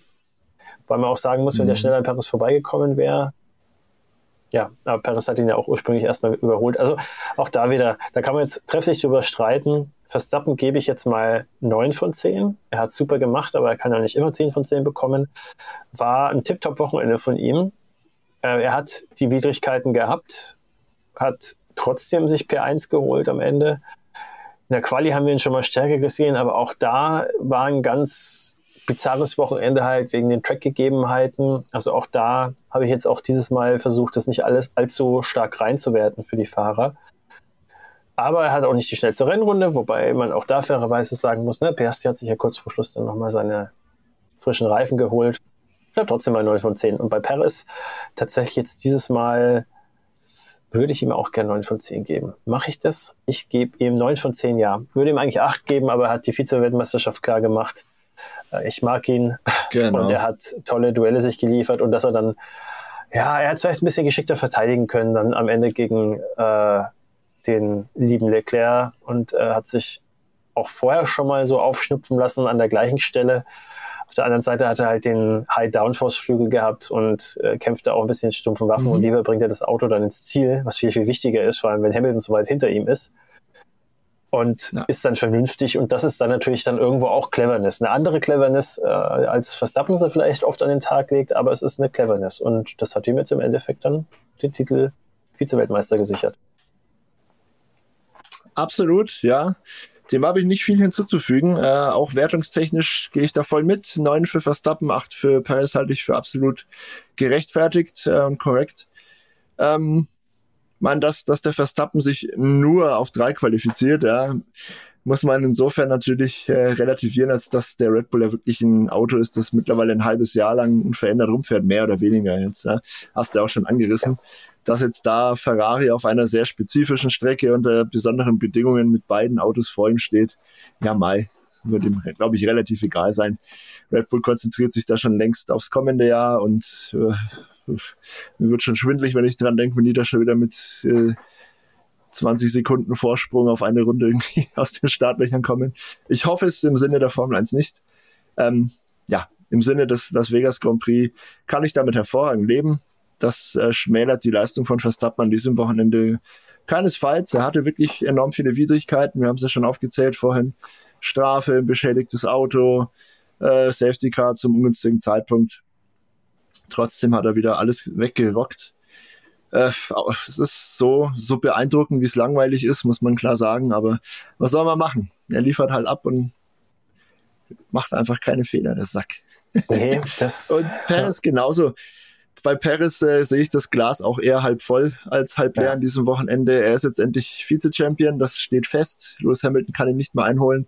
Ich denke, somit hat er jetzt auch klipp und klar und endgültig äh, sein Cockpit für die nächste Saison klar gemacht. Ich denke, da sind wir uns auch einig, oder? Bin mir noch nicht so sicher, aber er hat auf jeden Fall jetzt eine bessere Position, wenn er jetzt im letzten Rennen im Saisonfinale eine gute Leistung bringt, mhm. fehlerfrei und auch wieder sich gut platziert, dann glaube ich, hat er sehr gute Chancen, nächstes Jahr dann gesetzt zu sein, ja. Sagen wir es so, die, die glaubhaften Argumente gehen jetzt äh, Red Bull auf jeden Fall aus, ihn rauszuschmeißen. Er hatte seine Probleme dieses Jahr. Klar, der, der Rückstand auf Verstappen ist riesig.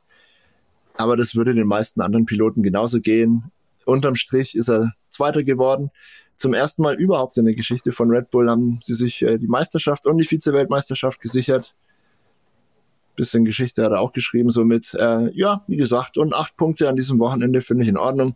Bisschen Abzug gibt's fürs, fürs Qualifying und ja, dafür, dass er halt nicht Zweiter im Rennen geworden ist, sondern Dritter, das war schön anzuschauen und auch verdient für Charles Leclerc, aber bisschen schade für Paris, da hat er am zweiten Rennen in Folge bisschen gepennt in der letzten Runde, aber ich glaube, das ist schon in Ordnung so. Ja, eine sehr lange Formel 1-Saison geht dann am nächsten Wochenende zu Ende. Und äh, auch ein sehr langer Podcast dieses Mal. Auch fast äh, jetzt zum Abschluss will ich nur noch eine Sache sagen. Und zwar, wir können uns freuen. Wir machen ja dann sowieso die äh, Vorschau-Episode dann, kurz bevor es dann losgeht am Wochenende. Aber was wir schon mal sagen können, wir können mhm. uns freuen auf ein paar Saisonfinal-Spezialitäten, zum Beispiel der Vierkampf dann hinten. Gut, äh, Haas und Alfa Romeo werden es wahrscheinlich gegenseitig noch ausklamüsern, falls da jemand die Punkte schaffen sollte. Da ist aber, glaube ich, schon der Käse mhm. gegessen. Ich glaube eher Williams und Alpha Tauri. Das könnte nochmal spannend werden. Williams mit 28 Punkten aktuell, Alpha Tauri mit 21. Also da werden beide jetzt alles wahrscheinlich versuchen, um da nochmal Klarheit zu schaffen. Weiter hinten, Alpine ist im Niemandsland. Äh, die sind aber momentan mit guten Leistungen unterwegs. Aston Martin kämpft mit McLaren tatsächlich noch um Platz 4 in der Konstrukteursweltmeisterschaft. Und äh, Ferrari mit Mercedes, das ist sogar noch ein bisschen knapper. Wir haben ja gelernt, äh, McLaren elf Punkte noch vor Aston Martin und beide. Vier Punkte nur, ne? Vier Punkte zwischen Ferrari und Mercedes, das ist wirklich sehr interessant, vor allem weil halt beide an einem guten Wochenende wirklich äh, aufs Podium fahren können und beide super starke Fahrer haben. Jetzt kommt es halt wirklich allen Fällen, also Mercedes, Ferrari, McLaren und auch Aston Martin auf die Teamleistung an. Und das wird wirklich spannend zu sehen. Mhm. Und wenn man mal so in die Fahrerwertungen schauen, da gut, also Hamilton ist uneinholbar auf drei, Perez hat ja auch seinen Status zementiert, Max Verstappen eh, dann Sainz und Alonso punktgleich ins Saisonfinale, beide mit 200 Punkten, das wird auch nochmal ganz lustig. Und äh, theoretische Chancen hat natürlich auch Leclerc noch auf Platz 4 sich vorzuschieben, der ist nämlich nur in Anführungsstrichen 12 Punkte hinter den beiden. Und dazwischen noch Lando Norris, der ist nur 5 Punkte hinter den beiden, also auch der kann noch Vierter werden. Ja, den Rest spare ich mir jetzt mal, aber da ist auf jeden Fall noch einiges zu verteilen. So können wir uns also freuen auf das Saisonfinale. Ich verteile jetzt einfach noch äh, eine kleine äh, Aufforderung an euch. Wenn euch dieser Podcast gefällt, liebe Freunde der Formel 1, wenn ihr uns auf YouTube gerne schaut, lasst gerne immer eine Bewertung da, ähm, kommentiert fleißig, Schaut auf Instagram vorbei, da bieten wir jeden Werktag äh, fleißig Content, manchmal sogar am Wochenende, je nachdem, wie wir gerade Lust und Laune haben. Zeit vor allem. Ähm, schickt uns gerne Hörerfragen zu, wenn ihr wollt. Wir werden auch in dieser Folge keine behandeln, einfach weil die Zeit uns wieder ein bisschen davonläuft. Aber äh, wenn ihr welche habt, lasst es uns zukommen. Wir sammeln und verarbeiten jede Hörerfrage früher oder später auf jeden Fall tausend Dank euch fürs Zuschauen, fürs Zuhören, wo auch immer ihr uns genießt, ob auf YouTube oder allen beliebten Podcast-Plattformen dieser Welt. Bleibt uns wohlgesonnen und wir hören, lesen, sehen uns schon in wenigen Tagen bei unserem Vorschau-Podcast auf den großen Preis der Vereinigten Arabischen Emirate in Abu Dhabi. So sieht's aus. Für ein wunderschöner Satz. Damit macht's gut, liebe Leute. Bis dahin. Bis dann. Ciao. Ciao.